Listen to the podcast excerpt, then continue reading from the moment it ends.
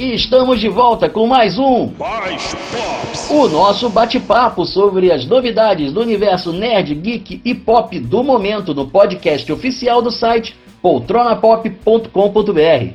Eu sou Marlo George e no papo de hoje, Batwoman, atriz Ruby Rose deixa a série CW busca nova protagonista. The Mandalorian, Timothy Olyphant, está no elenco da segunda temporada e Boba Fett vem junto. Sweet Stuff, cultuado quadrinho vira série da Netflix.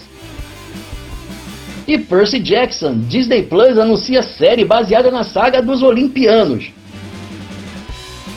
E na nossa pauta principal, o Filé Pop, vai ter Snyder Cut sim. Entenda a saga do diretor Zack Snyder para ver sua visão do filme Liga da Justiça chegar aos fãs e o que isso muda no cinema como o conhecemos.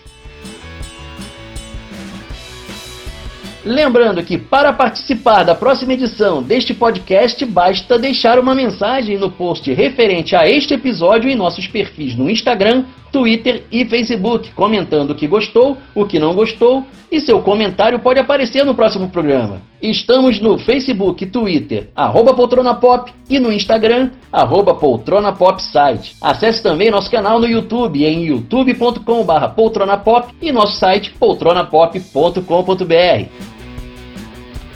A trilha sonora que você está ouvindo aí no fundão é da banda Rock Móvel e você pode ouvir o álbum da banda digitando Rock Móvel na busca do Spotify ou de seu serviço de streaming favorito. Comigo no papo de hoje, meu kryptoniano favorito, Cal Jotamon, já aumenta a trilha que ele já tá chegando. Ele chega sempre aí com muita animação, né, Cal? Expulsar do ar, do ar, do ar. A nuvem negra que só quer perturbar. Vamos expulsar essa nuvem negra de decepção e de derrota porque tá começando a nossa Agenda Pop. nosso calendário de eventos de cultura pop. Vamos começar logo porque tem muita coisa hoje para falar e já iniciando aqui os trabalhos com Quarentena Com. É um evento online feito através de um canal do YouTube falando de quadrinhos com palestras, aliens, sim, eu vou explicar isso melhor. E vai ter também live de desenho com a galera especializada e tudo de bom relacionado a quadrinhos e cultura pop. É uma iniciativa do Rafa Pinheiro e da editora Guará, da qual ele é o novo editor, né, a partir de 2020 agora. A gente já tem alguns artistas confirmados, que é o PJ Kauá, que a gente já entrevistou lá no Poltrona Pop, só você procurar no nosso canal né, no YouTube. É, Daniel HDR, Otávio Aragão, que a gente também entrevistou, Marcelo Quintanilha, Marçal Branco, Guilherme Crow, que é editor da Balão Editorial, dentre outras pessoas. Tem muita gente, é, é uma lista muito grande. Vai ter diversas coisas, vai ter palestras sobre quadrinhos, sobre o meio dos quadrinhos, sobre como vender quadrinhos hoje em dia. Então vai ser um, um negócio muito bacana e vai acontecer nos dias 30 e 31 de maio de 2020 no canal do YouTube do Quarentena Com. É só você procurar no YouTube Quarentena Com, você vai encontrar e aí você já se inscreve, já deixa tudo agendado que os canais, né, os vídeos, né, já tem lá as lives programadas para os dias e você escolhe aquela que você quer, né, já deixa lá o seu curtir naquele vídeo lá que quando você é, ativar as, as notificações, né, você vai receber a sua, o seu aviso para participar do painel, né, da entrevista, da live de desenho que você desejar. Vai lá, Quarentena Com, nos dias 30 e 31 de maio de 2020. E também vamos ter, vamos ter não, já está tendo, já está acontecendo o Corona Com BR, que na verdade é um site que reúne diversos links de HQs na quarentena, né? Inclusive você pode procurar Corona Com BR ou HQs na quarentena e você vai encontrar esse site com diversos quadrinhos de artistas brasileiros que eles disponibilizaram seus títulos para baixar de graça, né? É inteiramente gratuito. Só para você ter uma ideia do naipe da galera, tem muita gente, tá? Eu vou citar somente alguns. Tem Eduardo Pansica, tem a galera da Capa Comics, que você conhece muito bem do Poltrona Pop. Você no canal do YouTube do Poltrona Pop a gente tem entrevista com todos os, os fundadores do Capa Comics. Tem o pessoal do Never Die Club, tem Sam Hart, tem Guilherme Smith, Mário Cal, né? Já entrevistamos também. André Diniz, é, Daniel Esteves do, com a sua HQ São Paulo dos Mortos, tá tudo lá, que é um campeão do Catarse aí, toda vez é, é, é consegue financiar esse quadrinho. Tem também Alex Mir com os Orixás. Tem muita gente talentosa, então vai dar um pulo lá, procure Corona com BR ou é, HQs na quarentena. Lembrando que Corona com, o com é com N de navio, né, de convenção, tá? Corona com BR. E uma notícia triste, infelizmente, mas é, não teria como ser diferente. A Perifacon 2020 foi cancelada. E, infelizmente, a, o evento de quadrinhos na periferia, que aconteceria em abril de 2020, ele chegou a ser transferido com uma nova data para julho de 2020, mas em virtude da pandemia não tem previsão para acontecer né, e deve voltar somente em 2021. Mas os organizadores, através do Twitter, disseram que estão fazendo algumas ações, estão planejando algumas ações, então de repente a gente vai ter alguma coisa online aí, vamos ver, né? Lembrando que eles conseguiram financiar através do Catarse, né, cinco ou seis quadrinhos, agora eu não lembro a quantidade, é, de, de quadrinhos de pessoal da periferia que eles fizeram uma oficina monstro, né, para poder profissionalizar o pessoal da periferia. Eu queria contar é, e fazer quadrinhos, eles conseguiram financiar esses, todos esses quadrinhos, o pessoal já, já vai começar a receber em breve em casa, então é uma iniciativa muito bacana. Inclusive a editora Mino estava envolvida também, envolvida, né? Perdão, é, para poder profissionalizar essa galera que quer fazer quadrinhos e estava na periferia, não tinha acesso aos cursos, né? Porque existem cursos para editar quadrinhos, mas são muito caros, são para a galera que está na periferia. Então, Tá aí uma, uma, uma notícia triste, mas que infelizmente não tem, não tem como fazer diferente, tá? Agora, ao contrário do que está acontecendo no Brasil, a Tampa Bay Comic Con 2020 vai acontecer de 10 a 12 de julho, mês 7 de 2020. Né? Eles receberam lá o aval é, do, do, do, do Centro de Eventos de Tampa Bay né, na Flórida, e também dos, dos bombeiros. Eles receberam um aval para acontecer o evento, né, desde que eles respeitem as normas de higienização, né, é, higienização e também de segurança né, nesse momento tão difícil. Eu, eu te juro que eu estou achando essa notícia muito doida, mas como ela veio através de um grande canal nos Estados Unidos, que é o canal de, do Channel 8, né, lá de fora, que é um canal de TV, né, é uma notícia oficial, então estamos divulgando aqui. Se você de repente estiver é, nos Estados Unidos e quiser arriscar ir ao evento, né, vai acontecer de 10 a 12 de julho de 2020. É, não é o único evento que está planejando acontecer a partir de julho. Né? Tem um movimento muito grande nos Estados Unidos para que eventos e salas de cinema já comecem a acontecer numa escala menor, né, para poder providenciar os cenários para o futuro numa escala maior. Né? E temos também aí, mas não presencialmente, a San Diego Comic Con tinha anunciado que o evento é, não iria acontecer esse ano e não vai acontecer realmente, mas eles vão fazer uma versão online chamada San Diego Comic Con at Home, né? ou San Diego Comic Con em casa.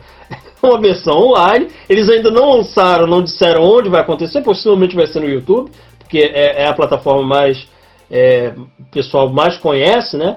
É, e vai acontecer em 2020. Agora temos que aguardar a nova data para saber exatamente quando vai acontecer, que artistas vão participar, que canais vão ser é, beneficiados aí para participar do evento online da San Diego Comic Con. Mas só lembrando que aqui no Brasil a gente vai ter primeiro, né? Nossa quarentena com. Então a gente está saindo na frente. E para você que curte cinema, né? É, nós temos aí ó, um evento para você que adora cinema. É, esse é para você. Vai ter um evento online, né, chamado We Are One, né, a Global Film Festival, que é a junção de diversos festivais de cinema, dentre eles o Festival de Cannes, é, o Festival de Sundance, é, Berlim e o Festival de Veneza, todos eles, e mais alguns, tá? Tem outros são vários, é, que vai juntar um mega evento online e totalmente gratuito, é, transmitindo no canal do YouTube do evento, é, o canal oficial, onde será possível doar quantias para o Fundo de Solidariedade do Covid-19 da OMS e você vai poder assistir filmes de graça. Diversos filmes. Ok, não vão ter aqueles filmes super famosos, porque esses filmes não vão estrear num festival online, gente. Isso é impossível, até mesmo para combater a, a, a, pirataria, perdão. É, não tem como você colocar esse tipo de filme, como por exemplo o Tenet, né, que saiu um, um, um trailer recentemente, né, e ele iria estrear no Festival de Cannes. Então, esses eventos eles estão fazendo alguma coisa para poder rememorar a galera né, de que o evento existe para que de repente no futuro próximo aconteça o evento. Então, vai ser do dia 29 de maio de 2020 até o dia 7 de junho de 2020, junho mês 6, tá? Então, festival We Are One, né? A Global Film Festival vai acontecer aí no canal do YouTube, você procura We Are One, né? É, é facinho, é muito rápido, né? Tranquilo, com o meu inglês aqui perfeito. E também falando de cinema, aqui no Brasil nós temos a iniciativa Festival Varilux em Casa, que vai até o dia 27 de agosto de 2020 e vai ter uma versão online, né? Esse, eh, do Festival Varilux de cinema francês. Né? Você que curte aquele cinema feito na Europa e principalmente na França, né? Vão, diversos filmes já estão disponíveis lá. Você já pode sair daqui agora, rapidinho, já clicar lá, fazer um, é um cadastro rápido e você já assiste filmes como Chocolate com o Marcia, um filmaço, tá? Um filme muito bom, principalmente você que gosta de, da história do cinema. É um primeiro astro é, do, da comédia é, francesa, na época do cinema em preto e branco, o primeiro grande astro que ele saiu dos circos e depois foi parar no cinema, é muito interessante. É um filmaço, um filme com o Marcia, um filme emocionante e muito bom, tá? E tem também A Noite Devorou o Mundo, que é um filme de zumbi francês, pois é. Inclusive Marlon George já, fez, já viu esse filme, tem uma crítica lá no poltronapop.com.br, você pode ler, tá? E é um filme bem interessante, bem diferente, né? Um filme de zumbi passado na França e para criançada, para que não pode ficar de fora, afinal de contas a criançada está em casa também, né? Tem Asterix e a Poção Mágica, é o filme mais recente de Asterix, tá? Eu já assisti, é um filmaço, filme muito bom, inteligente, não subestima a, a inteligência da criançada e ele pode ser assistido lá no Festival Varilux em casa, tá? É, se você quiser ler a crítica do Asterix, você pode dar um pulo também lá no poltronapop.com.br ou assistir um filmaço, tá? Tá garantido. E para finalizar aí sobre cinema, Novos Mutantes, né? Esse filme zicado que está aí há quase três anos é, tentando chegar ao cinema, ele ganhou uma nova data de estreia que vai ser 28 de agosto de 2020.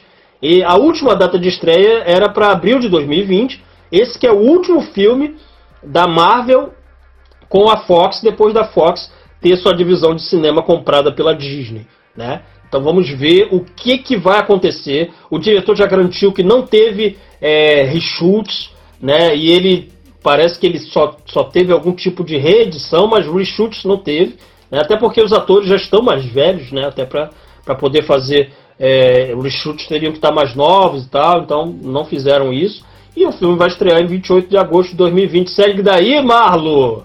Valeu, Cal, com as novidades aí do Agenda Pop. E agora é a hora dos nossos. Aperitivos Pop! Pois é, a nossa pauta preliminar aqui com algumas notícias sobre o universo da cultura pop.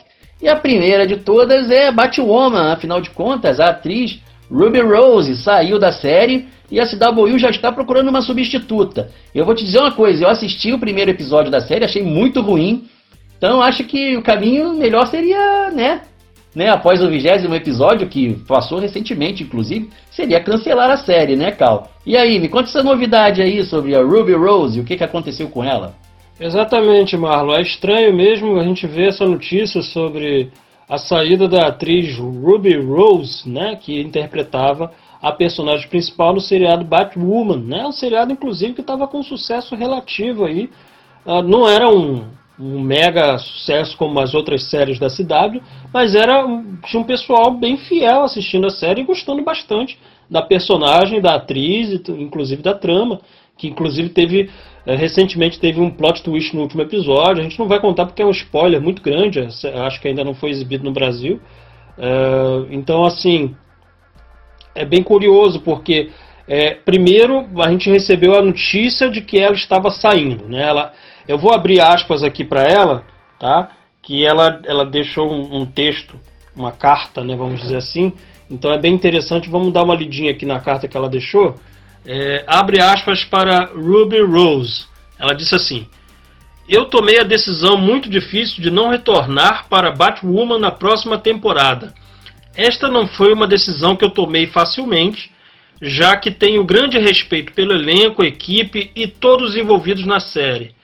Eu estou além de qualquer agradecimento a Greg Berlanti, Sarah Schechter uh, e Caroline Dryers por não apenas me dar essa incrível oportunidade, mas pela forma como receberam ao me receberam, perdão, ao universo DC que tão belamente criaram. E é curioso, Marlon, porque a princípio todo mundo pensou que ela estaria saindo da série por conta de um acidente que ela teve recentemente nesse ano.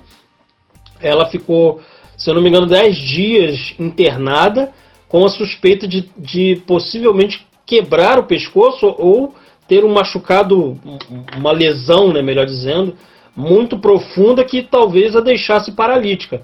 Não aconteceu, ela ficou de repouso durante 10 dias com observação médica e voltou ao, ao, ao, set de filmagem. E aí você me pergunta, como a atriz principal vai fazer as cenas de filmagem, né, umas cenas perigosas, cenas de ação, é, e ela é, se arriscar a vida assim? Para quem não sabe, Ruby Rose ela começou a carreira como dublê. Ela era dublê, então ela sabia o que estava fazendo, só que existem alguns problemas que aconteceram no set de filmagem de Batwoman que eh, aconteceram não somente com ela, inclusive teve uma outra pessoa da produção que caiu, parece com um equipamento muito pesado, não lembro agora se foi uma empilhadeira, mas foi um, um, um equipamento muito pesado e essa pessoa ficou é, é, para, paralítica, né? Então, assim, vamos torcer que tudo dê certo, né? Porque possivelmente, aliado ao medo de, de sofrer algum outro tipo de acidente no, no set de filmagem, é, também acontecia, isso segundo um site chamado TV Line, que é um site exclusivo do, dos Estados Unidos que reporta todos os bastidores de TV. Uma fonte disse para eles que não foi uma decisão 100% da atriz, não, tá? É, vou até ler aqui o que aconteceu, porque é, disseram que foi uma, uma, decisão conjunta. Foi uma decisão tanto do pessoal da CW quanto da Ruby Rose, porque ambos não estavam satisfeitos com o que estava acontecendo nos bastidores é, e diziam que a Ruby Rose era uma pessoa um pouco difícil de lidar né, como, como atriz. Então vamos ler aqui o pronunciamento do site, o pronunciamento de uma pessoa de dentro da produção do filme, supostamente, tá? Não estamos dizendo aqui que isso é verdade, mas é, é uma informação. É, disse para o site o seguinte: não foi 100% uma decisão dela, foi um rompimento. Ela não estava feliz trabalhando na série e isso torna divertido trabalhar com ela? Não. Então todos decidiram que seria melhor para a série e para todos os envolvidos se eles se separassem. Apenas não foi uma boa combinação.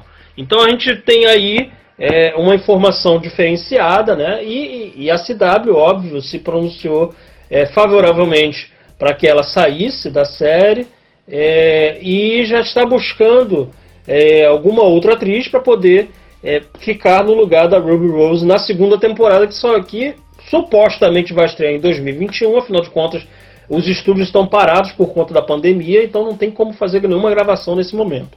Né? É uma atriz que se pronunciou positivamente para poder substituir, ela já se pronunciou no próprio, na própria internet, né? É a, Beat, é a Stephanie Beatriz, perdão, que você pode conhecer aí do seriado Brooklyn Nine-Nine. Essa atriz está se pronunciando para qualquer papel de, de quadrinhos quando teve é, é, é, a notícia falando que ia ter a série da, da she ela também falou, eu quero.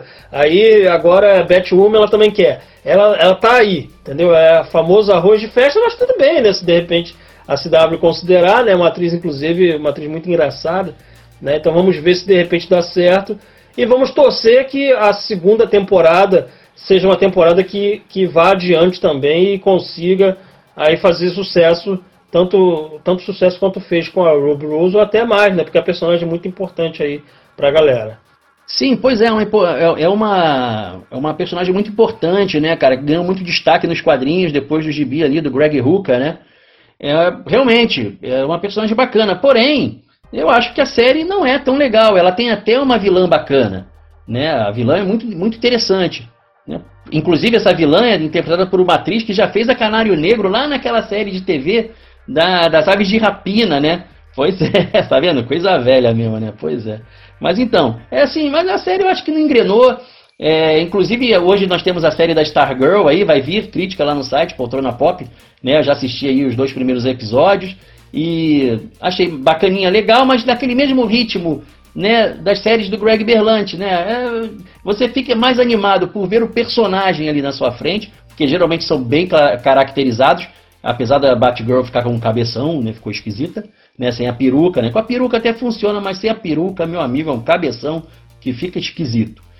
Enfim, a gente fica mais animado por vê-los ali representados e na telinha do que realmente ficar impressionado com a história. A história realmente, é, geralmente, é muito fraquinha, como foi em Titãs, por exemplo. Né, que a gente esperou tanto, cara, desde 2014, essa série dos Titãs, quando sai, sai aquela porcaria. Pois é, é, coisas da vida. Mas e The Mandalorian, que aí sim, né? Aí sim, né? Essa tem que ter segunda temporada, com certeza, e vem novidade por aí, né, Cal? Isso aí, novidades no universo de Star Wars, né, principalmente nessa série aí nova chamada The Mandalorian, que muita gente considera como a melhor coisa feita para Star Wars nos últimos tempos, desde o filme Rogue One. Né, e está realmente conquistando o público. Em breve a Disney Plus estreia aqui no Brasil. E enquanto não estreia, né, vamos de novidades aí no elenco, né? O Timothy Olyphant, né, o cara que é conhecido mais aí pelo seriado Deadwood, ele vai fazer um papel na série. E aí, quando isso chegou a, a, a, a, mídia, né, o pessoal começou a reportar, todo mundo falou, ah, mas quem é que ele vai fazer? Quem é que ele vai fazer? Então, não sei o quê. É, e já tinha sido reportado anteriormente é, que o ator Temuera Morrison, que foi o ator mais recente a interpretar o Boba Fett nos filmes, é, ele está voltando para o papel. Né? E também foi reportado que o Timothy Olyphant vai utilizar a mesma armadura de Boba Fett. Eu fiquei, ué, pô, mas duas pessoas com a mesma armadura? É, que o Boba Fett, na cronologia, ele teria morrido, né? Mas como uh, essa série se passa num determinado ponto da cronologia, pode ser que o Boba Fett esteja vivo e, e ou ele vai aparecer num flashback ou alguma coisa assim. E todo mundo está cogitando, o pessoal que costuma ler os livros, né, o considerado universo expandido, né, está é, cogitando que o Timothy Olyphant, na verdade, vai interpretar o personagem Cobb Vanth. Né? E quem é o Cobb Vanth? Tá, o Cobb Vanth ele vem de um livro chamado Aftermath, perdão, Aftermath, né, que é o livro do autor Chuck Wendig. E nesse livro, o personagem Cobb Vanth, é, ele é um escravo humano de Tatooine que ele vira xerife de uma cidade chamada Freetown. E aí, num determinado momento, ele acaba tomando posse da armadura mandaloriana. E essa armadura pertencia ao Jabba. Olha que doido, né? E tal. Tem aí todo um, um, um mistério envolvendo. Então a gente não sabe se isso vai realmente acontecer, se realmente é esse personagem que vai ser interpretado, né? E vamos ter que esperar aí para ver. O, o, elenco também já está contando com novos nomes aí, como a Katie Sackhoff, né? Aquela, aquela atriz que é muito famosa aí por seriados de ficção científica, então ela vai fazer mais um. Michael Bean, que fez Aliens lá no, no passado, né? Então, pô, bem legal ver ele de volta à, baila. E mais recentemente tivemos aí o anúncio da Rosário Dawson como a, a Shokatano. Vamos torcer que seja bem legal, né? A segunda temporada aí de The Mandalorian. Meu amigo, a primeira temporada já fala por si só e a segunda vai trazer o Michael Bean. Só isso. é, malandro, vai ser bom. E é o seguinte, Cal, Sweet Tooth. E aí, o que, que é isso? Me conta essa história aí. O que, que é isso que eu não conheço, cara? Não conheço mesmo. Isso daí não sei do que se trata, cara. Me atualize.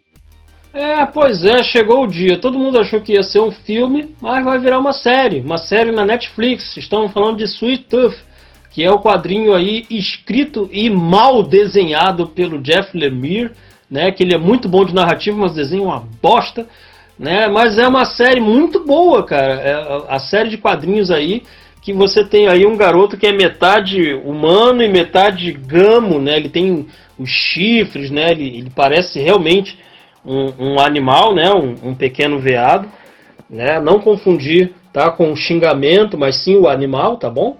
É, e esse projeto ele vai ter um apelo para a família.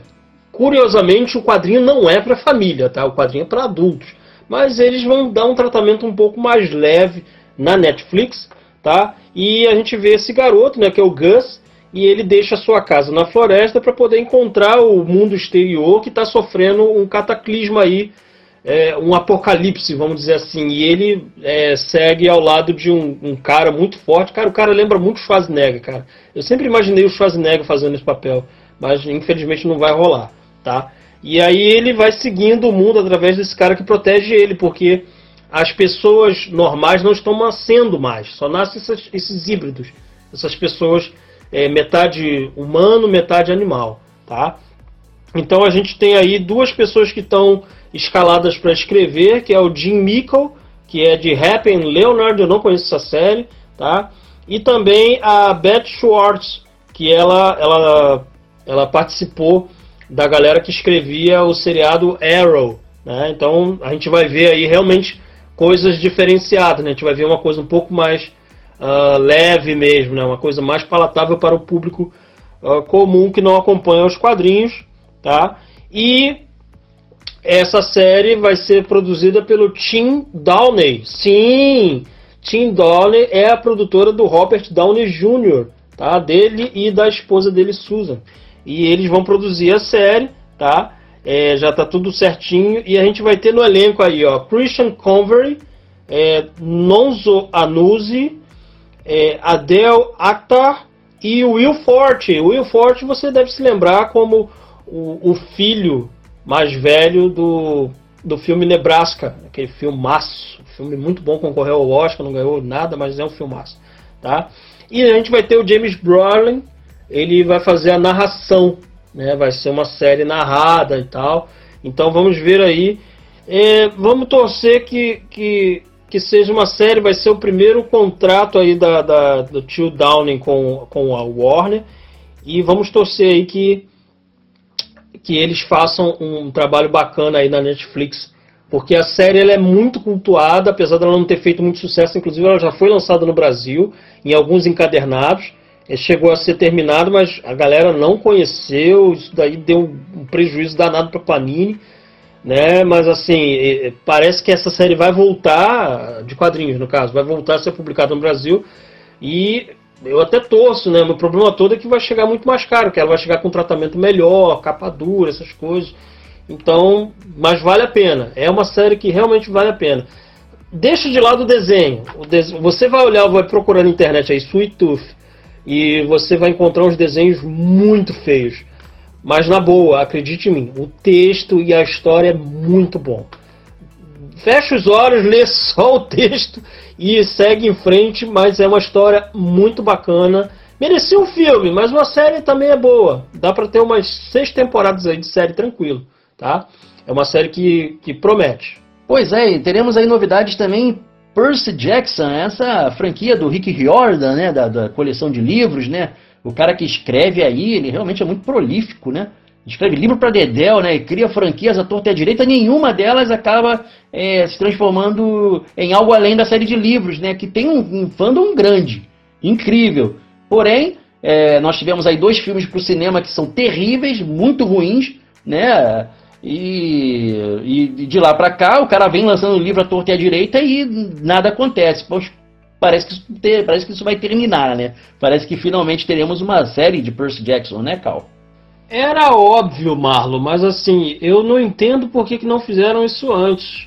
É, Rick Riordan, a, o autor da saga Percy Jackson, ele anunciou no Twitter que ele e sua esposa estão trabalhando aí junto com a Disney Plus para trazer ao mundo é, a versão em série, em seriado, né, da saga dos Olimpianos, né, do Percy Jackson e o Ladrão de Raios, né, que teve, tiveram dois filmes, filmes que são considerados muito ruins pelos fãs da saga, porque os fãs da saga consideram os livros muito bons, né, e os livros dão série, dá para fazer uma série dos, dos livros.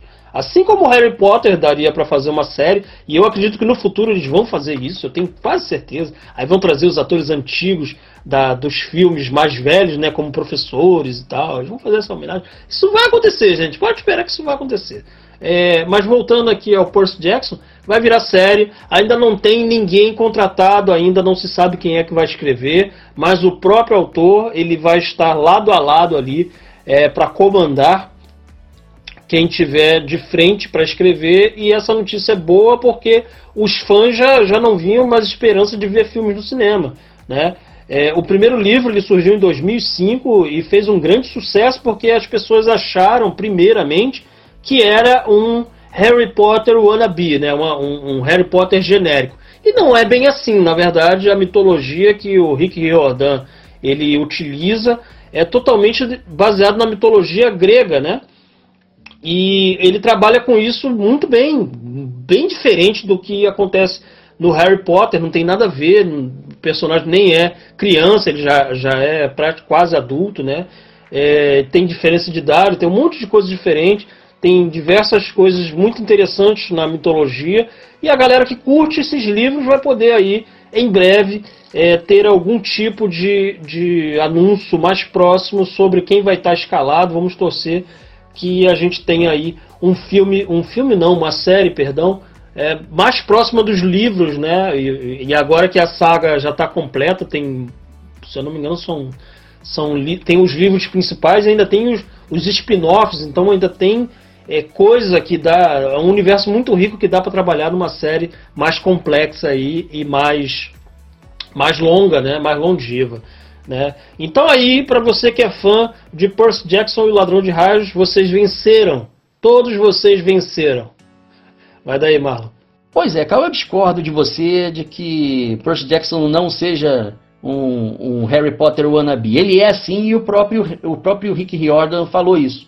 Né? Ele diz que uh, ele utilizou ali né, da, da mesma estrutura de narrativa da J.K. Rowling para escrever uma história, só que ele tinha uma ambição no caso, que aí acho que é, é, é, nesse ponto que se diferencia um pouco. Né? Ele queria é, contar é, os, os, mitos gregos para as crianças através de uma historinha na qual elas pudessem ali né, ter contato não só com o herói que ele estava apresentando, né, que seria ali um herói é, bem Harry Potteriano, vamos dizer assim, é, mas também ter contato com a, com a mitologia grega. Algo muito similar ao que foi feito alguns anos atrás né, é, por um autor que agora não me ocorre o nome, mas o livro eu me lembro. O nome do livro é O Mundo de Sofia, né, onde o autor se propôs a, a mostrar a filosofia para os leitores através de uma narrativa de uma menina que recebia cartas de um professor desconhecido e, esse, e essas cartas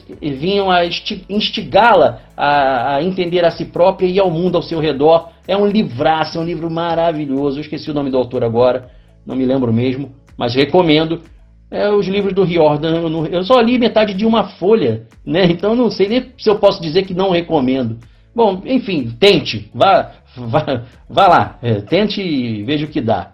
Então, agora estamos prontos para dar início à nossa pauta principal. O... Filé, pô! Pois é, e hoje nós iremos falar sobre Snyder Cut, Afinal de contas, na semana passada, o diretor Zack Snyder, através da rede social Viral, né, anunciou que irá lançar sim a sua versão né, de diretor do filme Liga da Justiça, que é mais conhecida como Snyder Cut. Né? Inclusive, houve uma campanha muito grande, os fãs estavam realmente loucos para assistir a versão de Snyder, afinal de contas, o filme que foi para o cinema em 2017 ele teve ali alguns remendos, né? Apesar de sair com o nome dele lá na direção, ele teve os créditos, é claro, ele dirigiu o filme, né? Porém, na hora de fazer ali a edição e a montagem, quem sentou na cadeira foi o Joss Whedon e, né? E o, e, e o resultado foi aquele que a gente já sabe, né? O filme foi detonado pelos fãs, não só da DC Comics, mas também do cinema, de modo geral, né? E aí, Cal, cara, ficou animado com o anúncio da Snyder Cut? É, eu não fiquei. A questão não foi nem ficar animado. É claro que eu estou muito animado para assistir a versão do Zack Snyder de Liga da Justiça. Inclusive, eu estava aqui antes de gravar esse vídeo, né? Nós estamos gravando aqui no dia 25 de maio, dia da toalha. Né, para você que é, gosta aí das questões relacionadas ao Guia do Mochileiro das Galáxias, parabéns, é o nosso dia para comemorar esse livro bacana. E tem gente que comemora o dia do Orgulho Nerd, se você quiser comemorar também, não tem problema nenhum. E nada mais nerd do que o Zack Snyder.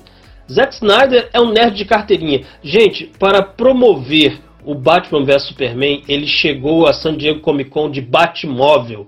Isso é que é ser nerd. Isso é que é chegar e falar assim: vou chegar em estilo, gente. Vou chegar com estilo. É o cara que, que trouxe visões dos quadrinhos para os filmes, mas visões não somente visões específicas, foram, foram literalmente tiradas muitas cenas e frases dos seus filmes mais recentes, como O Homem de Aço e o Batman vs Superman, foram tiradas diretamente de quadrinhos do Frank Miller, de quadrinhos do Mark Wade. Frases inteiras são colocadas lá nesses filmes. Então, assim, a gente estava muito ansioso para assistir a versão do Zack Snyder. E aí, quando chega em 2017, novembro de 2017, é, não foi isso que aconteceu. Por, e a gente vai justamente rememorar sobre isso. Eu quero assistir a versão do Zack Snyder para saber o que, que ele tinha em mente. Existem vários pontos, a gente vai discutir tudo isso aqui, tá? a gente vai fazer meio que uma linha do tempo e explicar o futuro. Então vamos rodar a vinheta agora para a gente já começar falando por que, que existe uma, um, uma versão do Zack Snyder e é, uma, uma versão diferente chegou ao cinema. Roda a vinheta.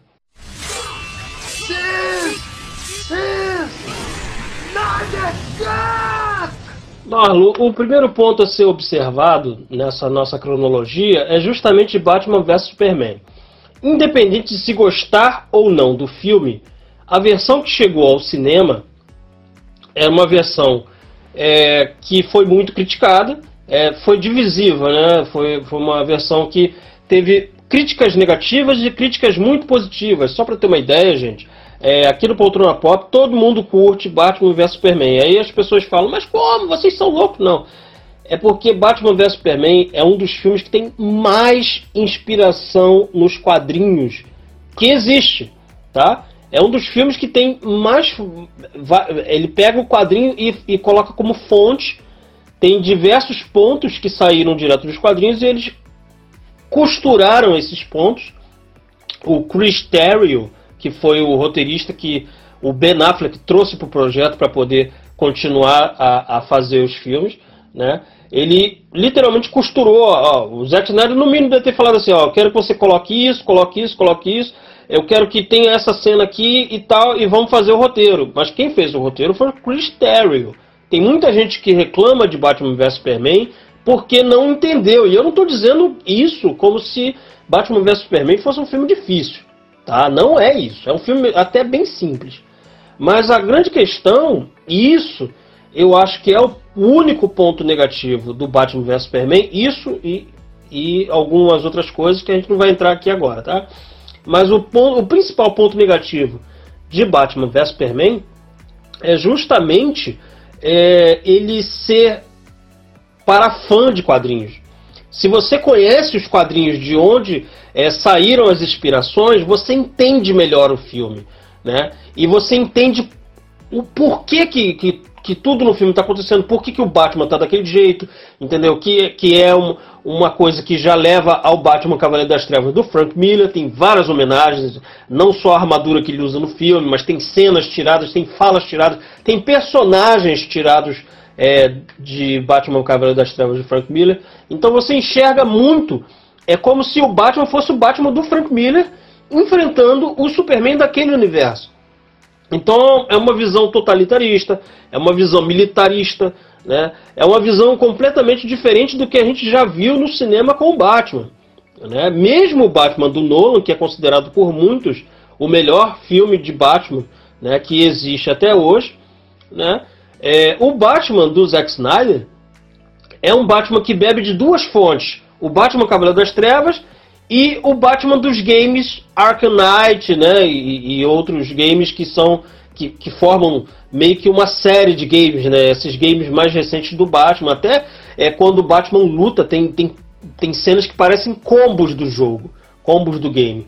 Então, para entender isso e entender esse tipo de abordagem, que é a melhor forma de se dizer, a pessoa tem que estar tá ligada nisso tudo. Ela tem que conhecer quadrinhos e conhecer os games. A maioria das pessoas que vão aos cinemas hoje em dia, por mais estranho que isso possa parecer, ela não lê quadrinhos. As, essas pessoas não leem quadrinhos. Tá? E isso foi um grave problema para Batman vs Superman. Por quê? Críticos de cinema geralmente não leem quadrinhos. Eu estou falando de críticos de cinema, não estou falando blogueiro não, tá? Nem influenciadores. Críticos sérios de cinema, eles não têm esse costume. São pessoas mais velhas, são pessoas que já abandonaram os quadrinhos na infância. E eles não têm o costume de verificar o quadrinho que saiu mês passado, a graphic novel que saiu e está sendo vendido há 10 anos. E isso foi um problema para Batman vs Superman. Ele, ele foi foi tido como ojeriza. Enquanto os filmes da Marvel eles são mais palatáveis para o público em geral, mesmo que você tenha que acompanhar uma historinha, os filmes do Zack Snyder para esse projeto específico, eles são restritivos nesse ponto. Você precisa acompanhar os quadrinhos para poder entender melhor o filme. E isso foi um problema. Problema que foi resolvido com a edição definitiva, entre aspas. Por quê? Porque a edição definitiva ela tem muitas cenas a mais e ela tem um corte mais longo, ela, inclusive beira as, as quatro horas de filme, mas ela explica melhor algumas cenas que ficaram meio truncadas no cinema. E isso realmente foi outro problema que é, acarretou o Batman vs Superman. Né? A versão de cinema foi diferente da versão que chegou em DVD e Blu-ray. Mas a questão foi o seguinte: quando isso, quando esse filme saiu, foi muito diferente do que se viu no cinema. Na época que estava saindo, na época em que o filme chegou ao cinema, foi muito diferente de todos os filmes de super-heróis de cultura pop que chegaram no cinema naquela época. E, e, e, ser diferente causa estranheza em quem não está habituado. E aí a gente vai justamente para o anúncio da direção de Liga da Justiça. Porque o filme Liga da Justiça era para ser em duas partes. E a gente vai explicar isso melhor agora. Assim, para falar sobre esses filmes picotados, eu vou voltar um pouquinho no tempo, Cal. Por quê? Porque eu acho que eu tenho que falar do início dessa mania de pegar um filme que deveria ser uma obra só e picotar em dois para isso render mais bilheteria, né? Afinal de contas, são bilhões de dólares envolvidos, né? E eu lembro bem, cara, que assim que foi anunciado que nós teríamos sim, né, uma prequela, uma frequência de O Senhor dos Anéis, né, no caso aí o filme O Hobbit, eles anunciaram que o filme seria em duas partes, né? E o Peter Jackson anunciou isso, foi aquele rebuliço, nossa, vai ser em duas partes e tudo mais. Isso antes de da Warner decidir também picotar o filme, é, o último filme da saga Harry Potter, né? Muita gente acha que o Hobbit é que foi picotado por causa de As Relíquias da Morte, mas na verdade foi o contrário. O Hobbit foi anunciado antes, inclusive, né? Nessa época eu fiquei muito empolgado, cara, dois filmes, parecia ser perfeito. E aí o tempo passou e, na verdade, a Warner pensou, bom, se eu posso ganhar 2 bilhões, por que não ganhar 3? Né? E aí decidiram picotar o filme do Hobbit em três partes e a tragédia é essa que você conhece, né? Os filmes eles não funcionam. O filme do Hobbit você nota que ele é um filme picotado, é, é, esquartejado, né, cara? No caso, no caso aí, em três partes, né? e é isso, uma, uma porcaria. Uma, uma coisa que depois também foi utilizado na franquia Crepúsculo, né? Afinal de contas, o filme também teve o seu final picotado em dois longas separados. E, e aí a Marvel e a DC depois começaram a lançar os seus filmes, né, cara? As, as, franquias da Marvel e da DC começaram a crescer justamente ali no período de lançamento, né, desse, desses filmes já picotados, né? A, a, Marvel estourando ali com, com o Avengers de 2012, a DC iniciando aí o seu, o seu percurso com o Homem de Aço em 2013, e aí no chegou, chegou um momento em que eles tinham que lançar aquele, aquele produto que seria o, o, o ápice, né? Da, das franquias, né, que seriam o filme da Liga da Justiça e o filme dos Vingadores, né, que reuniria todos os Vingadores, né, é, ou seja, todos os personagens da Marvel em um filme só e tudo mais. E aí a DC saiu na frente e anunciou que Liga da Justiça seria em duas partes. Nós teríamos Liga da Justiça parte 1 e Liga da Justiça parte 2. A Marvel, ó, nós teremos Vingadores Guerra Infinita, será Vingadores Guerra Infinita parte 1 e Vingadores Guerra Infinita parte 2. Porém, o que, que aconteceu? Né, a DC começou a tropeçar, como o Cal aí já falou, né, e tudo mais. É, a gente vai falar um pouco mais sobre isso também.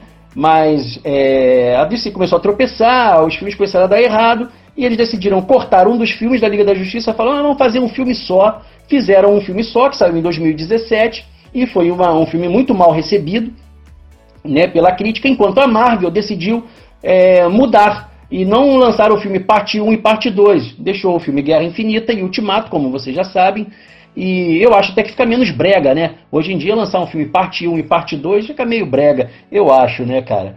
Pois é. E, Cal, assim, é...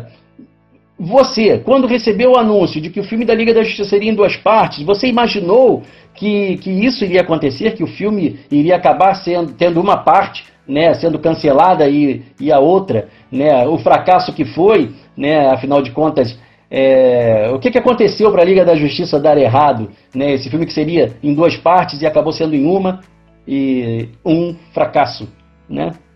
O pior, Marlon, você não sabe. Liga da Justiça era para ter três partes. Seria o parte 1, parte 2, que é, nós teríamos aí essa saga do, do Darkseid, né, que seria o vilão principal, e não o Lobo das Steppes, como a gente chegou a ver no cinema né? Ou quem viu em vídeo, enfim, quem viu o filme que chegou ao cinema, é o vilão é o Lobo da Steppe, mas o vilão original era o Darkseid, que era o que, o que estava prometido desde Batman vs Superman por causa das pistas que apareciam, né? A, a, a questão das caixas maternas, a questão do raio ômega que aparece o sinal do ômega no pesadelo do Batman, né? Dentre outras coisas, a viagem no tempo do Flash, isso seria explicado nas duas partes do filme, né? É, e teria um terceiro filme que era para estabelecer a equipe. Existia esse plano, mas o que foi é, previamente filmado para chegar nos cinemas foi a parte 1 do Liga da Justiça. Quando não chegou, quando eu, eu, assisti, eu lembro que foi em novembro de 2017, eu lembro que foi próximo do meu aniversário, né? E, e eu lembro que quando a gente anunciou, a gente fazia os vídeos, né? A gente agora está fazendo em podcast, mas a gente fazia em vídeo a agenda de cinema do ano inteiro, né? E eu até lembro que que eu cheguei a brincar falando que era o presente do meu aniversário, que seria um filmaço não sei o quê. Infelizmente não foi um filmaço. Inclusive eu revi esse final de semana Afinal de contas, né, a gente recebeu a notícia no meio da semana, foi numa quarta-feira, de que ia sair o Snyder Cut. E falei, cara, vou ter que revisitar o filme para poder é, refrescar minha memória, porque é, você que gosta de quadrinhos e você que gostou muito de Batman vs Superman, como eu, é, você sabe que Liga, o filme Liga da Justiça é um filme esquecível. Não é um filme necessariamente péssimo. Ele é um filme regular barra quase bom ali. Ele é, faltou pouquinho para ele ser um filme ok. Entendeu? É um filme que não, não gera nenhuma expectativa. É, você assiste com o cérebro desligado, você pega um ou outro easter egg de quadrinhos, mas não, nada muito significativo. E é um filme sem personalidade, um filme, uh, um filme que é um Frankenstein, né? E eu fiquei decepcionado por não, por ser anunciado que seria um filme apenas. Na verdade, o que ocorreu na época foi o seguinte, vamos lembrar disso bem. É, um filme foi anunciado para chegar no cinema com o nome Liga da Justiça, mas ninguém falou nada sobre parte 1 e parte 2. Só disse que é, a, a, informação que a gente recebeu, nós, veículos da imprensa, nós recebemos que o filme chegaria no cinema por conta é, do, do ocorrido com a filha do Zack Snyder. Ele foi afastado né, da, da direção e foi, foi promovido é, é, refilmagens de algumas cenas é, para fins de efeitos especiais e outras coisas e que o filme chegaria no cinema com direção adicional e roteiro, é, parte do roteiro de Joss Whedon, né? Muito tempo depois é que a gente ficou sabendo de que é, o, o Zack Snyder teria apresentado o corte bruto da parte 1 de Liga da Justiça e que, segundo fontes, isso não foi confirmado por ninguém, isso daí são coisas de especulações e fontes exclusivas de alguns jornalistas de lá de fora, né? principalmente do The Rap, foi um veículo que divulgou muita coisa sobre isso. É, disseram que fontes internas que assistiram o corte disse que os produtores disseram que o, o corte era inassistível, era uma coisa que não teria como chegar no cinema é, e que não seria um filme lucrativo.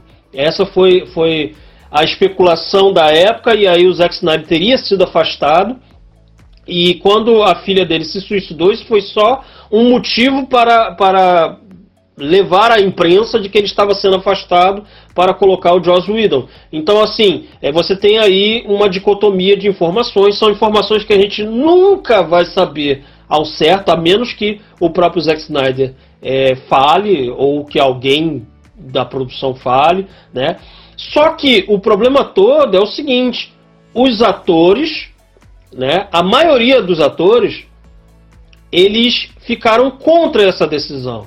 Então, assim, quando surgiu o movimento, muito tempo depois, Release the Snyder Cut, e esse movimento não veio do Zack Snyder, esse movimento veio dos fãs, depois que o filme saiu, tá? É, e o Zack Snyder começou a colaborar e começou a soltar fotos em preto e branco no Twitter. Primeiro no Twitter e depois na rede social que só ele usa, que é a Vero, né? Não sei se vocês sabem, mas Vero, Vero, quer dizer verdade em latim. Então, assim, é, é, a busca da verdade do Zack Snyder. É muito interessante isso, né? Bem, nunca não tinha pensado nisso até esse momento. Então, quando foi lançado o movimento Release da Snyder Cut, isso começou a tomar conta da internet de uma forma em que você via que realmente as pessoas que assistiram o Liga da Justiça estavam divididas. Teve gente que gostou, eu vou ser sincero, eu gostei, eu assisti, achei um filme legal, mas não é um filme que eu queria ver. Inclusive, a gente tem um vídeo no canal do Poltrona Pop que é justamente sobre isso. A gente fala de Thor Ragnarok e fala de Liga da Justiça, que a gente fala que são filmes ok, mas não foram os filmes que a gente queria ver no cinema. Que eram filmes muito engraçadinhos e que a moda agora era essa, de filmes engraçados. Você pode assistir. O nome do filme, o nome do filme, o nome do vídeo é Thor vs Liga, Era Pra Rir, né? Você pode procurar lá no nosso canal do, do YouTube, Poltrona Pop, youtube.com.br Poltrona Pop, você assiste esse vídeo. É, né? é um relato sincero, um relato honesto sobre essa nova moda de filminhos engraçados. E aí o que rola? É, quando o, o release da Snyder Cut chegou ao cinema, chegou à internet, melhor dizendo, que foi um movimento de fãs, né, a gente já sabia que tinham tido muitos problemas internos e aí ficou essa, essa guerra de, de, de egos, vamos dizer assim, né?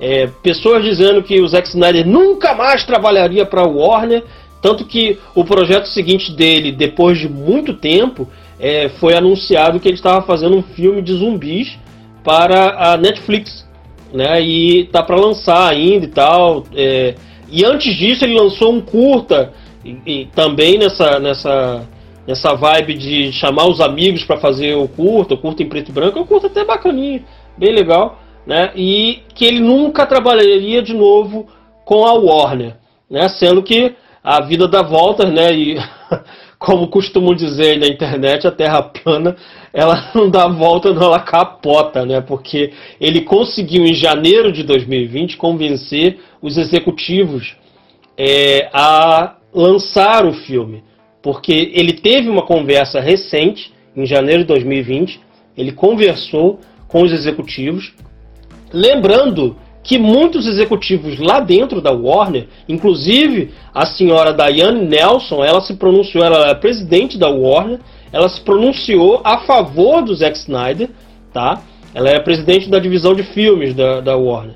Ela se pronunciou através né, das redes sociais dizendo que ela gostaria de ver o, o Snyder Cut. Só que ele teria que ter condições de lançar. Se ele tivesse condições de lançar, lançaria, né? Então, assim, era tipo assim: nós não vamos dar dinheiro para você, mas se você quiser lançar e você tiver dinheiro para lançar, terminar os efeitos especiais, porque era só o que ele alegava. Ele tinha o filme todo feito, o filme estava pronto. Só que faltava o pronto, assim, filmado, mas faltava efeito especial, é, faltava retoque digital, faltava edição, Porque o que foi feito foi pegaram algumas cenas desse filme e fizeram novas refilmagens para o filme ficar com menos de duas horas. E menos de duas horas para contar a história que ele queria contar não era possível. Né? Tanto que o que vai sair agora, em 2021, é provavelmente um corte do que ele imaginou para a parte 1 de Liga da Justiça. Não seria a parte 1 e a parte 2, e sim somente o que ele imaginou para a parte 1, que seria uma história que teria pontos em comum com o que foi lançado no cinema, só que com diversas cenas é, não estendidas, mas completas. E o rumo da história era completamente diferente. Calma, não é só o Snyder que tá no Vero, não, cara. O Michael Fassbender tá lá também. E eu agora, né, semana passada nessa onda aí, acabei me inscrevendo na rede social. Pois é, é isso aí, estamos todos no Vero, né, cara, e sozinhos, né? pois é. É o seguinte, cara, é, eu também reassisti o filme essa semana, né, nesse fim de semana, dei uma olhada aí. E eu achei até interessante, cara, que eu assisti pelo aplicativo do Telecine, né? E lá, já tá lá no menu, né? Botam lá chapado lá a Liga da Justiça lá na tela e embaixo do, do título do filme assim, assista agora a versão de 2017. Eu falei, é, já assumiram que vai ter um em 2021. Estão tentando vender esse peixe velho, não, o peixe tá podre. pois é, realmente, cara, o filme ele não é lá uma tragédia total, né?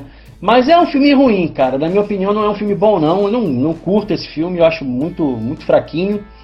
É, dá para assistir, não é uma coisa assim intragável, mas é aquela coisa que você meio que, pô, vou fazer só porque, ah, sei lá, só pra poder saber qual é. Só pra poder relembrar, né, pro, o, o, o pesadelo. Porque foi mais ou menos isso que eu senti porque assim, eu acho que é um filme que ele tem um, um, problema muito grande que é o vilão. O vilão desse filme, cara, ele é muito, mas muito, nada carismático, entendeu? Ele não tem carisma nenhum, entendeu? Ele é um personagem que está ali super poderoso, né, muito desconhecido do grande público. Ele não é um personagem, não é um vilão da, da DC que é relativamente conhecido, né? Se nós formos levar em consideração que, que, que o Brainiac também não é muito conhecido, de quem não lê quadrinhos sabe quem é Brainiac, cara, entendeu? Então, é, sabe? Então, assim, tá, beleza, mas, cara, muito poderoso, muito desconhecido, sem falas interessantes, é, e, e, e, sinceramente, cara, com um aspecto de, de, vilão dos anos 90, é o que não colou de jeito nenhum. Ele parecia que tinha saído diretamente do filme de 95 Mortal Kombat, né?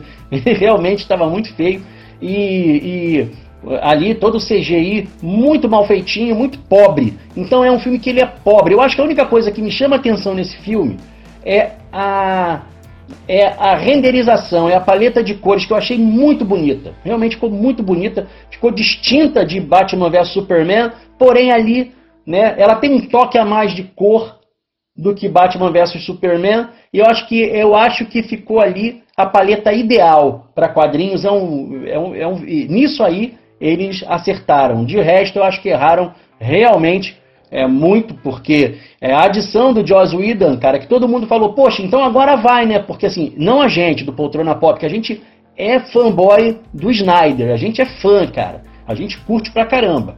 Então, assim, é, o restante da galera, né, cara, que achava que tudo era muito sombrio, tudo era muito macabro, era tudo muito triste, pesado, um clima ruim, enquanto a Marvel tava lá fazendo um carnaval, é, essa galera pensou, poxa, o diretor de Vingadores de 2012 vai estar no comando de Liga da Justiça, agora vai. E aí não foi, né? Por quê? Não foi, porque o filme do. É, é, quando o diretor concede ali o filme, cara, é ele que tem que fazer. E é por isso que esse filme não deu certo, é por isso que esse filme é ruim, e é por isso que, sinceramente, tem que perguntar para você: o que vem aí de diferente nesse Snyder Cut, Cal? O que, que você acha? Bom, Marlon, o que vem diferente, cara, é que agora a gente vai ver o filme de verdade, né?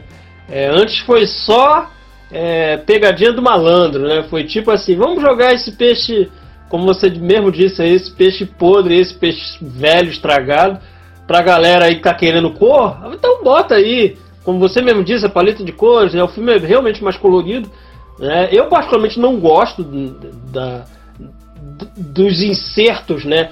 As cenas que o Snyder fez, e você sabe exatamente quais são as cenas, porque tem toda a cara dele, por exemplo, é, quando você vê o começo do filme, é, a, a cena em que tem os créditos, né?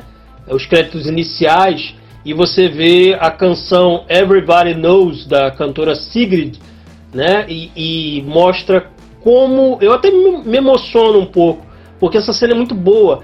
Como o mundo reage com o Superman morto, né? E, e, e é curioso porque é, é, é, super atual, né? Eu acho que vai ser atual sempre, né? O mundo, é, as pessoas se revoltando contra imigrantes. Você estava vendo isso na época em que estava, é, em que o filme foi exibido em 2017. É, pessoas raivosas, pessoas de luto. Aí tem uma cena que meio que me dói o coração que você vê um mendigo né, pedindo esmola às pessoas passando com pressa, e ele com uma plaquinha assim no, no chão ao lado dele dizendo assim, eu tentei. É, tipo assim, eu tentei, mas não consegui. Né? E esse mendigo é meio que a, a, a, talvez a ilustração de que o, o, o Zack Snyder é o mendigo, entendeu? É o cara que está querendo atenção, ele tentou, mas ele não conseguiu, porque ele fez um filme do coração dele que foi Batman vs Superman, né? E a galera, porra, meteu malho, caramba. Aqui no Brasil, nós fomos um dos poucos veículos que falamos que o filme era bom.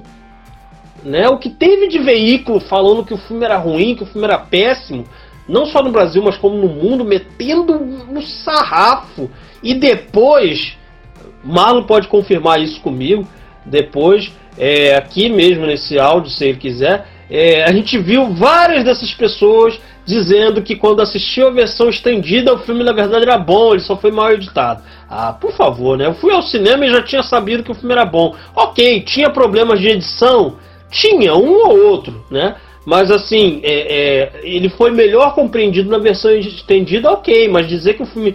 Agora o filme era bom, não. Por favor, pelo amor de Deus, não faça isso. Não ofenda a minha inteligência. Mas voltando, o que teria de diferente no Snyder Cut? Tudo. Número 1. Um, só para você ter uma ideia, eu vou enumerar algumas coisas aqui, tá? O número um é a principal coisa. Liga da Justiça do cinema. É, Joss Whedon foi chamado para escrever 80 páginas de roteiro. Quem estuda roteiro aí sabe, né, dessa métrica aí. É uma página de roteiro equivale a aproximadamente um minuto de filme. Então, a princípio, o filme teria uma hora e vinte. Sendo que a versão do nosso considerado Zack Snyder, ela, ela tem exatamente 214 minutos. A versão bruta, a versão finalizada e mostrada para os executivos que eu falei agora há pouco. 214 minutos é simplesmente 94 minutos a mais de filme. Nós temos uma hora e meia a mais de filme, sendo que a versão que o, o Joss Whedon lançou no cinema, ela tinha pouco menos de duas horas. Não tinha uma hora e vinte, porque ele escreveu uma hora e vinte, mas pegou algumas cenas que já estavam prontas e o filme ficou com quase duas horas. Falta pouco minutos para duas horas. Acho que faltam dois ou três minutos para duas horas, contando com os créditos. Então nós temos uma hora e 34 de filme que não foi exibido. Cara, uma hora e 34 dá para contar coisa pra caramba, gente. Muita coisa. Tá. Número 2 o Cyborg, né, o personagem interpretado pelo Ray Fisher, lembrando que o Ray Fisher foi escolhido pelo próprio Zack Snyder para interpretar o Cyborg, e caramba, a gente chegou a falar isso em vídeo, hein, Marlon? A gente falou em vídeo que o Ray Fisher estava igualzinho o desenho da capa da estreia do personagem Cyborg lá na revista dos Novos Titãs, desenhada pelo George Pérez. Ele é um estreante, né?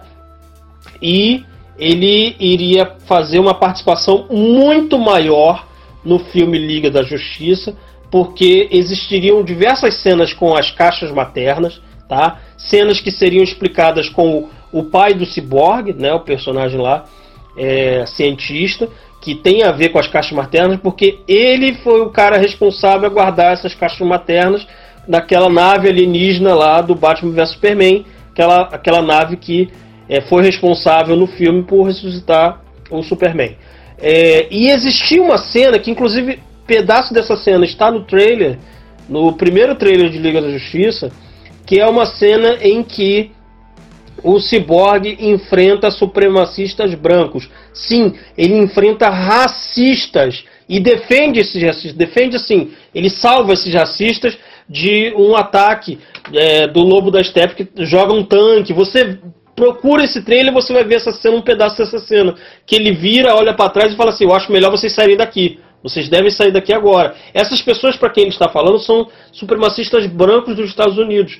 Isso era um tema muito atual, porque estava acontecendo assassinatos de, de afrodescendentes nos Estados Unidos e isso chegando no filme seria uma resposta do Zack Snyder às minorias, no caso, os negros.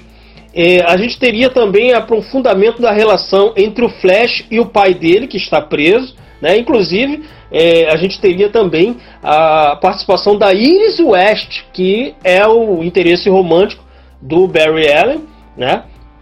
que é o Flash, o jovem Flash ali no caso, e você veria o Flash salvando é, essa pessoa de um acidente em que ela iria morrer, né? E ainda tem diversas coisas, né? Você tem, por exemplo, quem mata o vilão Lobo das Steppes, e detalhe, ele não era o vilão principal do filme, o vilão principal do filme era o Darkseid. No filme iria quem mata esse vilão é o Aquaman, né? No filme quem matou é, matou entre aspas, né? Ela destruiu o machado, né? É, que, que trazia o poder dele. A Mulher Maravilha destrói o machado e aí ele fica com medo e é atacado pelos parademônios e é levado pelo tubo de explosão. É, que nem tem esse nome no filme porque ele, é como se ele fosse abduzido e a princípio não se sabe se ele morreu. Mas no filme original, o Aquaman mata o Lobo das Steppes. Né? E você vê o Darkseid, você vê o Ares, que é o deus da guerra e é o pai da Mulher Maravilha, é o vilão lá do primeiro filme da Mulher Maravilha, que você viu, aquele filme que a gente particularmente aqui no Poltrona Pop não gosta, mas é um sucesso de bilheteria, sucesso de crítica, fazer o quê? É, a gente veria o Desaad, que é o filho do Darkseid, é o filho do Darkseid que ele quer é, tomar o trono do Darkseid. Então ele está tentando fazer uma intriga palaciana. Olha só onde vamos chegar. É, a gente teria o Vulco, que é o personagem lá do William Defoe que aparece no filme do Aquaman. E, por último, mas não menos importante, a gente teria o Caçador de Marte. O Caçador de Marte está no filme, na verdade, desde o Homem de Aço. Ele é aquele oficial é, do exército em que é, é, é, tanto o Superman quanto a Lois Lane entraram em contato para poder é, saber coisas em relação aos militares. No Batman vs Superman, a versão estendida, nós temos inclusive uma cena em que é, esse militar ele cede informações para ela poder ir lá no Oriente Médio né, e tal, que existe aquele ataque lá que depois o Superman é acusado de ter matado todo mundo, né? que é mais explicado na versão estendida. Então, assim, é, o mais interessante disso tudo é que essa versão estendida, é, o Snyder Cut, os atores, todos os atores do filme, eles botaram a hashtag nas suas redes sociais, Release the Snyder Cut. Todos menos Henry Cavill. Por quê? Henry Cavill teve uma rixa com o, o, o Zack Snyder né, depois do Batman vs Superman. Por quê? Porque o filme foi mal recebido.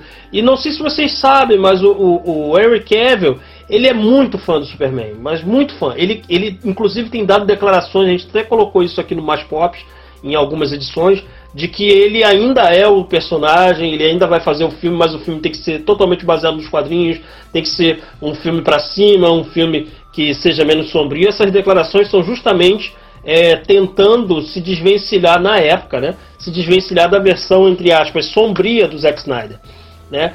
O que ocorre é o seguinte: ele não participou da campanha, mas quando foi anunciado recentemente de que o Snyder Cut é, iria ser lançado lá na Rede Vero e que os, o Zack Snyder colocou na tela né, que iria ser lançado, quem participou dessa, desse, dessa live, né, é, tendo uma pequena entrevista ali, foi o próprio Eric Cavill. Tipo assim, eles vamos fazer as pazes para poder esse filme sair, para sair o, o, Homem de Aço 2 ou o, o, outro filme do Superman, né? Isso vai ser bom para todo mundo, porque você aderir a isso vai ser bom para todo mundo. Eu imagino que essa conversa tenha sido feita porque a Warner ela ela tá com um problema sério com os seus filmes. Aves de Rapina não conseguiu a bilheteria que a Warner imaginava que iria conseguir, mesmo com a Margot Robbie sendo muito elogiada, né? O filme estreou e veio a pandemia. E aí os cinemas tiveram que fechar. O filme teve que ser lançado recentemente é, para on demand, né? E as pessoas estão assistindo em casa, mas ele não foi sucesso. Não de, a questão não foi nem de bilheteria, mas ele não foi sucesso de crítica. É, e existiam vários projetos relacionados a, a, a esse, esses projetos. É, como por exemplo o novo Esquadrão Suicida, que vem dirigido pelo James Gunn, é, teria um novo filme da Arlequina, existia um projeto de um filme da Arlequina com o Coringa, e existia um filme separado das Aves de Rapina, separadíssimo. Não teria nada a ver com a Arlequina. Quem assistiu é, Aves de Rapina sabe que existe uma ligação no final do filme que você vê é, tipo elas se separando, né? A Arlequina vai para um lado e as aves de rapina vão para o outro e supostamente teria essa história das aves de rapina num outro filme. E isso provavelmente não vai acontecer tão cedo. Se acontecer, talvez seja um projeto somente estrelado pela Arlequina e alguma outra personagem, que é um outro projeto também chamado Sereias de Gotham, que teria a Era Venenosa e tudo. Então todos esses projetos estão meio embolados. E por conta da pandemia, ainda tem um, um, um grave, um grave problema. É, você não tem como filmar. Tá aí The Batman com, com o processo de filmagem interrompido, né? Você não tem outros filmes, como por exemplo, não tem filme em pré-produção. O único filme que estava em produção efetivamente era o The Batman. E o filme de pós-produção, o, o, o, Esquadrão Suicida Novo, do James Gunn, que ele está agora em pós-produção. Então, ou seja, só tem dois filmes que estão engatilhados. Os outros filmes estavam tudo no projeto de roteiro, tudo trabalhando, então você não tem grandes coisas. Lançar o Snyder Cut é vantajoso para o Warner. Por quê? Você vai lançar diretamente para o canal HBO Max, e é um canal que vai ser lançado em breve nos Estados Unidos, vai chegar em seguida, ainda em 2020, na América Latina, e em 2021 chega no Brasil. Né? Inclusive tinha um empecilho aí com a Anatel, mas a Anatel já liberou e, e vai poder ter HBO Max como uma produtora de conteúdo barra canal exclusivo. Né? Então vai poder fazer esse lançamento. Então só está é, é, vendo alguns detalhes legais e vai funcionar. Então assim, você teria muita coisa. Né? E agora com a adesão do Henry Cavill, e tudo isso, vai ter Lanterna Verde no filme também. Existe uma participação do Lanterna Verde no começo do filme, mas tem uma outra participação que estava no roteiro original do Zack Snyder. Inclusive, quem estava é, supostamente atrelado ao filme, isso era um segredo, supostamente, tá? A gente está falando aqui, é uma cogitação, é o Army Hammer, né? O Army Hammer, que ele foi cotado para ser o Batman lá no passado, naquele filme lá atrás da Liga da Justiça né? E também ele foi o filme mais famoso dele aí foi o Cavaleiro Solitário, que foi um flop, um fracasso terrível também da Warner. Então assim, ele seria o Lanterna Verde, possivelmente Hal Jordan. Eles estão querendo fazer algumas coisas que tenham relacionado com as coisas que estão querendo lançar. Existia um projeto do filme do, do, dos Lanternas Verdes, e esse projeto por enquanto ainda não está sendo mexido. Existia um projeto do filme do Cyborg, entendeu? Que não foi para frente, não se sabe nem se vai, né? Possivelmente não, porque ele já era para ter estreado agora em 2020. E existia também é, um projeto, aí existe, esse projeto está firme, é, por enquanto, já ganhou até data de estreia, que é o filme do Flash. E o filme do Flash seria justamente o ponto, o ponto de, de ignição, perdão, que ele rebutaria, entre aspas, o universo cinematográfico do, da DC. Agora não se sabe como é que esses projetos vão estar. Então, a princípio, é isso. Você teria muitas coisas, o filme seria completamente diferente, inclusive a cena pós-crédito do filme seria diferente. É, não seria aquela cena do Exterminador com o Lex Luthor daquele jeito que foi feito, tá? É, seria uma outra cena com o Exterminador, mas é uma outra cena. Inclusive o ator ele deu essa declaração essa semana, o Joe, Joe Manganiello, se não me engano, ele deu essa declaração dizendo que a gente veria a cena pós-crédito original. Então, a gente tem muita coisa que foi feita no filme do Zack Snyder e não foi colocada, né? E agora resta saber o que será do futuro. Quanto ao futuro, Carl, eu acho que a gente vai ter que esperar um pouquinho, até por conta da pandemia. Por quê? Porque é, esse anúncio do Snyder Cut, né, é, ter sido feito em uma rede social obscura, né, em uma live e tal, é, é, é sabe, não é o ideal. né? Mas é o que temos para hoje. Afinal de contas, não sei se foi houve algum acordo, né, entre a Vero, a Warner ali, a HBO para fazer esse esse anúncio ali e tal, e tentar dar uma bombada nessa rede social que não acontece, ela já existe há um tempinho, já tem uns três anos aí, nunca realmente é, foi popular, não deu certo, né? Não vingou. E assim, a gente vai ter que esperar, por quê? Porque esse, esse anúncio feito numa live, trazendo uma estrela do filme, né? Com o diretor e a produtora, ali é, não é o ideal. Numa live, cara, pô, não, o ideal seria num painel na Comic Con no painel da Warner, no painel da HBO, né, cara, ali que seria o melhor local, né, seria o habitat natural para esse anúncio. Porém, isso não aconteceu, né, por conta da pandemia. E agora, por conta da pandemia, a gente vai ter que ver qual, quais serão as ações, né, quais serão ali as ativações que a Warner e a HBO irão fazer para promover o filme, porque assim, o, o hashtag Release the Snyder Cut é, é uma coisa de fãs, é uma coisa de quem gosta de filmes de quadrinhos. O restante da galera não sabe, não tem, faz ideia do que é isso. Então, assim, a gente vai ter que começar a ver o que, é que eles vão fazer, como, é, como serão as ativações em tempos de pandemia, de pós-pandemia, e se haverão painéis e estandes né, né, e outras ativações em futuras é, cons né, que virão acontecer. É claro, acho que uma hora vai se reabrir, né, o afastamento social ele vai se manter ali, a gente vai ter que tomar alguns cuidados, usar máscara e, e tudo mais, mas ah, os eventos têm que acontecer, né? Afinal de contas, né, o, o mundo tem que. a, a vida continua. É, e aí a gente vai poder sentir, talvez, nesses eventos, pelo tamanho dos estandes, pelo tamanho do, do investimento em, em, em, publicidade e também na recepção do público, né? Do, do, é, é, é, aí que a gente vai saber se isso, se o hype vai realmente surgir é, de fato para o grande público. Afinal de contas, Game of Thrones, Westworld e todas as séries do Greg Berlanti, elas não são sucesso porque os fãs dos livros ou do, do filme antigo ou dos quadrinhos estão assistindo a série. Não, é porque o grande público comprou a ideia. Então a gente tem que ver como é que essa ideia vai ser vendida para o grande público. Né? Afinal de contas, trata-se de um filme repetido, vamos dizer assim, como a gente dizia antigamente. Pô, tu vai ver filme repetido? Né? Rolava muito isso. Na época eu tive locadora de vídeo, cara, você sabe.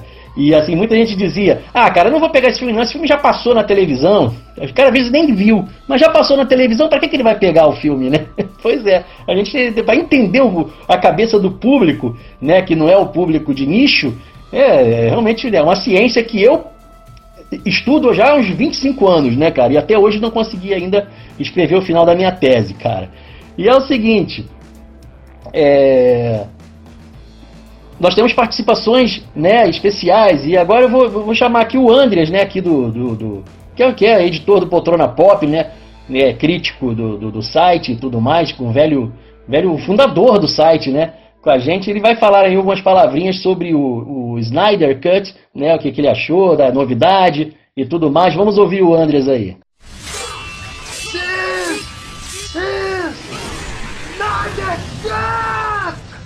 Então recebi a notícia de que haveria realmente o Snyder Cut como uma surpresa realmente muito agradável, em um momento que eu realmente não esperava, porque eu devo admitir que eu já estava ficando um pouco desconfiado de que talvez nunca fosse lançado realmente a versão que o Snyder iria querer para o filme da, da Liga da Justiça.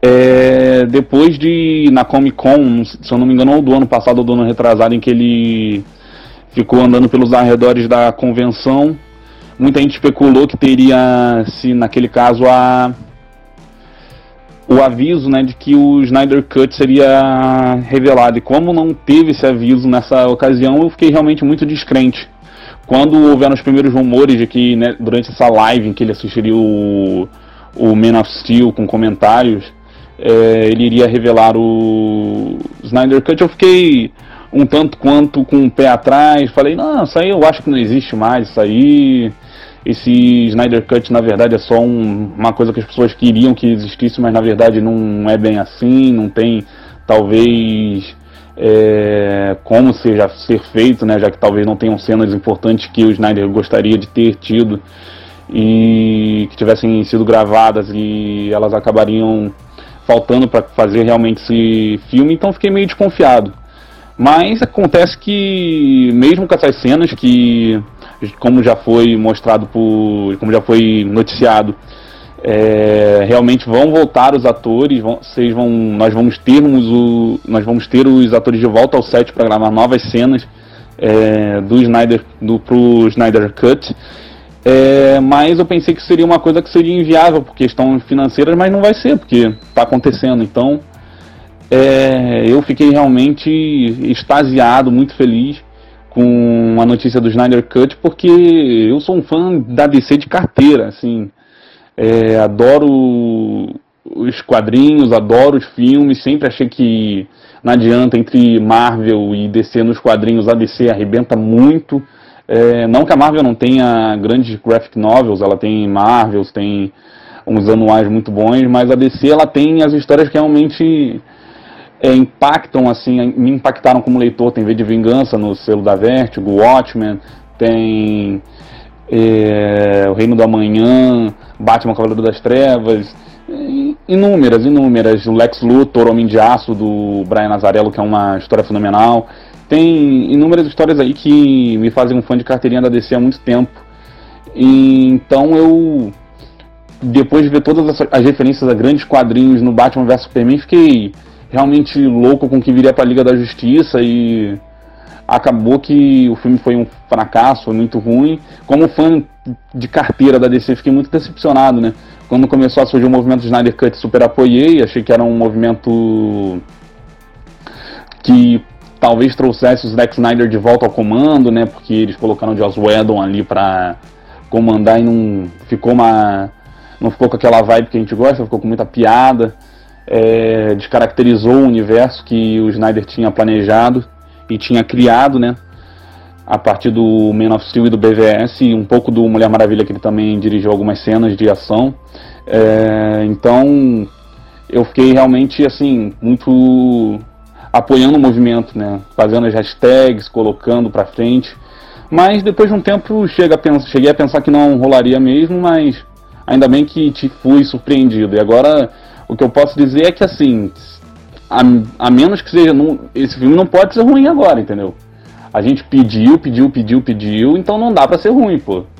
Mas eu tenho confiança de que o Snyder vai fazer um grande trabalho, ele é um excelente diretor, não só na DC.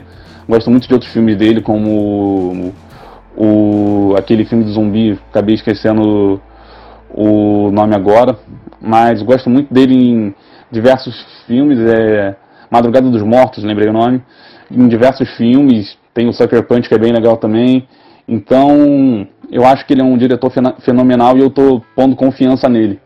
E peço um pedido aí, né, galera? Vamos assinar o HBO Max, né? Porque eu acho que é uma coisa válida se fazer. Eles ouviram os fãs eles ficaram felizes, então não vamos baixar no torrent não, vamos dar uma prestigiada para os caras porque eles ouviram a gente e acho que eles merecem agora que a gente dê um retorno.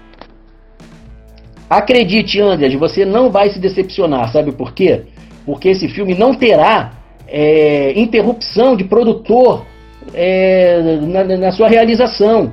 Uma coisa que, que realmente bagunça os filmes todos, né? O diretor ele tem sempre uma visão. Então, quando você chega o produtor e fala, não, é, a sua visão está ótima, mas eu acho que você deveria incluir isso, retirar aquilo. Se você fizer um ajuste aqui, vai ficar melhor. Bote uma piadinha. Esse personagem não está engraçado, ele é muito obscuro. Isso aqui fica muito estranho. E aí, e aí o filme vai ser melhor. E aí o, o, o, diretor fala, mas cara, a minha visão. Aí o produtor bate o pé no chão e fala assim: mas eu é que tenho dinheiro para fazer a sua visão, que agora é nossa. Sacou? é mais ou menos isso que rola, né? Tem que rolar grana. E se você não tem para bancar, é o que tenho. Você não vai conseguir bancar sem. Você não vai conseguir é, é, transmitir a sua visão se você não tiver, não me tiver ao seu lado, meu amigo. Eu tenho os direitos de uso dos personagens. Como é que você vai fazer? Né? É muito chato isso. E assim, isso a gente vê direto no cinema. A gente já comentou sobre isso aqui né, cara, naquele. Aqui no Mais Pops mesmo, aqui no podcast, não só no site, a gente já falou disso no site, a gente já falou disso no, no nosso canal no YouTube, youtube.com barra poltrona pop, já falamos disso lá também. Vou repetir aqui, né, cara? É, quando o cara mete a mão no, no filme, um produtor qualquer mete a mão no filme e, e mexe na visão do diretor, cara, é, ele estraga tudo. Isso aconteceu com o Homem-Aranha 3, do Sanheim. Né? O diretor tinha aquela visão, veio o Avi Arad, né, que presidente da Marvel Entertainment, né, meteu o dedo lá e falou, ó, não é da Marvel Studios, tá? A Marvel Studios é uma coisa, a Marvel Entertainment que tinha lá, tem ainda, né, no caso, o ali a parceria com a Sony, né? É outra coisa. Né? Hoje em dia o Homem-Aranha fica para lá e para cá. Antigamente você sabe que não era assim, né? Ele tinha os filmes próprios dele lá, né? Era montado o universo lá na Sony. Agora tá mesclado, né? Os dois aí para poder fazer mais grana e isso eu acho até legal. Porém, assim, o Avi Arad, né, esse cara que era da Marvel Entertainment, ele meteu o dedo lá e falou: não, você não pode é, apresentar essa sua visão, porque nessa sua visão não tem o Venom. E ele queria, porque queria ter o Venom no filme, porque disseram para ele, eu acho, né? Acredito que ele não conheça tanto assim o cânone, né? Mas alguém disse para ele assim, ó, o Venom é maneiro. E aí ele pensou, é, então temos que ter o Venom. E eles enfiaram lá o Topper Grace como Venom, né? Que ficou aquele Venom magrelo, horroroso. Hoje em dia a gente tem um Venom decente. Aquele filme, inclusive, é muito legal. Eu gosto daquele filme, né, cara? Com o Tom Hardy. Mas o do Topper Grace, o Topper, que é um ator muito bom, cara, ele é um grande ator, mas ali ele até sofreu um backlash assim, porque ele fez um Venom errado. O Venom dele é. Não, não tem nada a ver com o Ed Brock, vamos dizer assim. Ele já fisicamente já não é o Ed Brock. É, né? Quem lê os quadrinhos sabe que o Ed Brock ele é baseado no Schwarzenegger. Então, pô, hoje em dia tu tem o Tom Hardy, que não é o Schwarzenegger também, Schwarzenegger era muito maior, né? Mas, cara, tá, mas é o que temos para hoje ficou melhor. Então, assim, eu acho que quando metem o dedo, estragam tudo. E Homem-Aranha 3 é um grande erro naquela trilogia que era uma, uma trilogia muito bem sucedida. E era uma trilogia que ela vinha, né, cara, ali crescendo, né? Você teve o primeiro filme, que era muito legal, o segundo, que é o melhor filme do Homem-Aranha já feito, e o terceiro, que é essa porcaria, porque o meu produtor queria fazer o quê? Meter o dedo lá e remexer em tudo. Né? Esse filme, o terceiro filme, ele era um filme com o Homem-Areia, né? É... Aí ainda enfiaram ainda o Duende Macabro, né? para poder resolver aquela treta lá desde o primeiro filme, né? Ah, não sei o quê. E, bom, enfim. O que que aconteceu? Ele, ele, esse filme ele iria acontecer e é, sedimentando ali, né, cara, é, a, a, a, o surgimento do lagarto, que já tinha sido apresentado no primeiro filme. Então, assim, cara, a gente teria ali, cara, uma coisa perfeita. E aí, o que que aconteceu? O Aviarad deu um pé na bunda do Sanheim, né? E chamou o Mark Webb para fazer o filme, agora sim com o Lagarto, e a gente já sabe o resultado, né? Foi aqueles, foram aqueles dois filmes que foram execrados. Apesar do segundo ser um filme legal, né? O, o primeiro é bem ruim. E assim, cara, eu, eu acho isso, entendeu?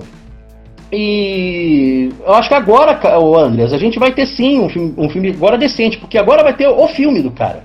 Né? Ninguém vai interferir. Então acho que agora, agora a gente está no caminho. Agora eu acho que agora vai. E assim, Cal, você tinha até falado para mim, pô, Marlon, você, se quiser falar aí, fale, né, sobre a questão do do, do pessoal que, que fez crítica do filme na época e criticou o Batman vs Superman, né, muito mal, falou muito mal do filme, mas depois, né, deram aquela desculpa e e aí começaram a falar bem porque veio a versão estendida. Pois é, Cal, realmente isso aconteceu, foi muito chato. E eu vou te, te dizer uma parada, cara. É, eu acho Batman vs Superman um dos melhores filmes de quadrinhos já feitos, cara. Tá ali no panteão dos melhores filmes, cara, já feitos. Porque ele é realmente um filmaço. E é engraçado, né? Eu fui convidado para a cabine de imprensa desse filme. Cabine de imprensa, para quem não sabe, são sessões exclusivas aos profissionais ali do jornalismo, da área de entretenimento e críticos de cinema. Né? Hoje em dia, até o pessoal aí que é, que é youtuber, influenciadores digitais, essa galera até vai, mas assim, sabe, antigamente era mais mesmo para crítica especializada e tudo mais. E a gente foi, eu, né, no caso, fui lá. E, cara, eu saí do cinema realmente assim, extasiado, cara, achando assim, nossa, que filme é esse? Eu fiquei super empolgado, super feliz, cara, que era um filmaço, e ao mesmo tempo eu tava assustado porque eles tinham matado o Superman. Eu me lembro, cara, esse o cinema onde, onde foi exibida essa cabine de imprensa era um cinema que tem aí na, aqui num, num bairro do Rio de Janeiro, né? É, não vou dizer qual, porque né, não, não, não cabe aqui, mas ele tem assim um túnel, né, cara? Tu passa assim pelo assim, por um túnel e tal. Na hora que eu desci o túnel, assim, assim que terminou a, a sessão, vinha um cara na minha direção com uma camisa do Superman. Na verdade, da, da Supergirl, que a camisa dele era branca. Né? Camisa é da Supergirl. Mas tudo bem, beleza. Mas era, mas era o símbolo do, do super-homem, né? Da esperança. E eles tinham matado a esperança. Cara, eles tinham matado a esperança. Eles tiveram a ousadia de matar o Superman no cinema. Eles já tinham ousado lá atrás, né? Em 93, 94, de matar o Superman nos gibis. Agora estavam matando o cara no cinema. Uma coisa que eu nunca imaginei que ia acontecer, né? É, até o último segundo eu falei, não, ele não vai morrer, ele vai matar o Apocalipse. E não aconteceu, ele morreu, e eu tava assim, quando o cara passou, eu Cara, eu te juro, meus olhos encheram de lágrimas, cara. O filme era maravilhoso. Quando eu cheguei em casa, aí vou dar uma olhada ali, né? E tal, Paraná. Já tinha gente falando mal do filme e que nem estava na cabine de imprensa. Eu não vou dizer aqui quem é, né? Eu vou levar pro caixão esse segredo, mas tinha gente falando mal do filme e que não estava lá. E o filme não tinha sido lançado. Como é que esse cara sabia? Não tinha como, e só teve aquela cabine. Então, assim, Velho, não, não rola. E, e, mesmo que tivesse uma cabine só para ele, cara, ele não era tão grande assim para ter uma cabine só para ele. Então, assim, é um absurdo. Né? Por que, que isso aconteceu? Eu acho, isso é, uma, é achismo, tá? Não, não. Que eu acho que houve uma, uma campanha para derrubar esse filme antes do lançamento. E essa campanha, inclusive, contou com sites que ficam aí tacando ovos, né? É, nem bem ovos, né? Mas assim, tacando ovos nos filmes antes dos filmes saírem né? Fica uma galera ali é, bot, é, puxando para baixo né, as produções antes delas serem lançadas. Assim, às vezes os, os trailers nem saíram todos ainda, os caras já estão metendo pau. E aí o que, que acontece? Eu acho que houve uma campanha e, e, e, o pessoal derrubou ali essa franquia ali. E aí o pessoal que é gado vai atrás, né? Aí, assim, porque na, na, na, na cabine de imprensa eu notei que as pessoas estavam meio sem saber o que estava acontecendo. Uns fingindo, né, que sabiam que estava, não, não, não, isso aqui.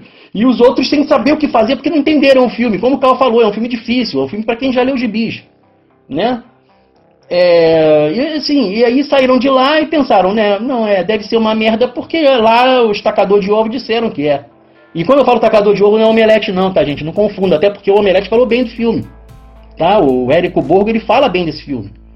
Né? E é engraçado o seguinte, eu estou fazendo aqui, falando aqui para ninguém confundir. Eu estou falando tacar, tacar ovo, mas é outra coisa que eles tacam, tá? Eles tacam outra parada, inclusive é uma das, das minhas iguarias favoritas, eles tacam nos outros aí antes dos filmes saírem. Então o que, que acontece é o seguinte, só para poder né, ficar bem claro. E aí o que, que acontece? Eu acho que houve uma campanha, entendeu? Só pode ser. E aí, o que, que aconteceu? Com isso, é, foi investimento, foi pressão, é, quer dizer, no caso, falta de investimento, muita pressão, e o Snyder acabou cedendo e o filme saiu do jeito que saiu aí, com o dedão do, do, do Whedon aí na, na, parada, né? O grande diretor de Avengers, né? Que fez aquilo lá em Avengers Age, Age of Ultron, né? O, aquela porcaria de filme, né? O Era de Ultron, né? Aquele, aquela, aquela, aquele que pediu desculpa por ter feito aquele filme, né? Pois é, ele que foi designado a fazer lambança lá na Liga da Justiça. E aí deu no que deu, né, Cal? Eu sou fã, eu quero service. Teve service, fiquei feliz. Palavras do nosso querido Érico Borgo, que hoje em dia não está mais no site Omelete, né? Ele saiu recentemente, a gente deu essa notícia aqui. Uma notícia até bem triste, porque ele era a alma do Omelete, né? É o cara ali que era o catalisador de energias ali do, do Omelete, e na época do Batman vs Superman foi um dos pouquíssimos sites que falou bem. Inclusive do lado dele estava o Thiago Romariz, que agora está fazendo campanha aí, falando: ah, legal, vai sair o Liga da Justiça, não sei o que, não sei o que lá e tal, no canal dele, que ele tem um canal agora que também saiu do Omelete. Mas na época ele levou uma, uma chinelada no Kengo, tá? Esse vídeo está na internet, tá, gente? Vocês podem procurar Omelete, é, Batman vs Superman, Veredito tá? E o, o Borgo dá uma chinelada no Kengo dele, porque o Thiago Romariz falou que o filme não era bom e que, que não reconhecia o Zack Snyder como um, um cineasta de valor. E o, o, o Érico Borgo dá uma chinelada no, no pescoço dele, falando assim: como assim? O filme é ótimo, o filme tem várias referências aos quadrinhos. Né? E realmente teve esse lance de pessoas falando mal do filme antes do filme sair, da mesma forma que aconteceu com Liga da Justiça, da mesma forma que aconteceu com outros filmes da DC. O único filme que talvez não tenha tido isso, e aí já foi a época de mudança, foi uma Mulher Maravilha, que foi aplaudido de pé no cinema onde a gente estava, o cinema na, na Barra da Tijuca, é, e né? A gente viu em IMAX, inclusive, tudo e tal, apesar de não ser um filme bom. E aí é curioso, né? Porque o filme não era bom e todo mundo saiu falando bem. E o filme que realmente era bom e que tinha a ver com quadrinhos, todo mundo saiu falando mal. Isso é horrível, né? Porque você tem pessoas que são jornalistas, outras pessoas que são formadoras de opinião, é, influenciadores, essas coisas todas que a gente tem hoje em dia, essa praga chamada influenciadores, e que é, eleva grande parte do público que não entende quadrinhos a achar que uma determinada coisa é boa porque essa pessoa está dizendo que é, sendo que essa pessoa não lê quadrinhos, essa pessoa nunca leu um livro que tenha a profundidade para entender dos temas que estão sendo tratados nos filmes e falar que o filme é, é ruim porque ela não entendeu. E não admite isso, sabe? O pior de tudo é isso. Você vê essas pessoas não admitindo isso. Mas falando né, sobre não admitir erros, né? Vamos, vamos ver aqui os erros que aconteceram e que as pessoas talvez vão reparar no futuro depois do Snyder Cut. Número 1, um, Esquadrão Suicida. Esquadrão Suicida é um grande erro. Eu nem acho esse filme é péssimo, é um filme também passável, que nem o Liga da Justiça, um filme descartável, um filme que não, não é tão importante assim.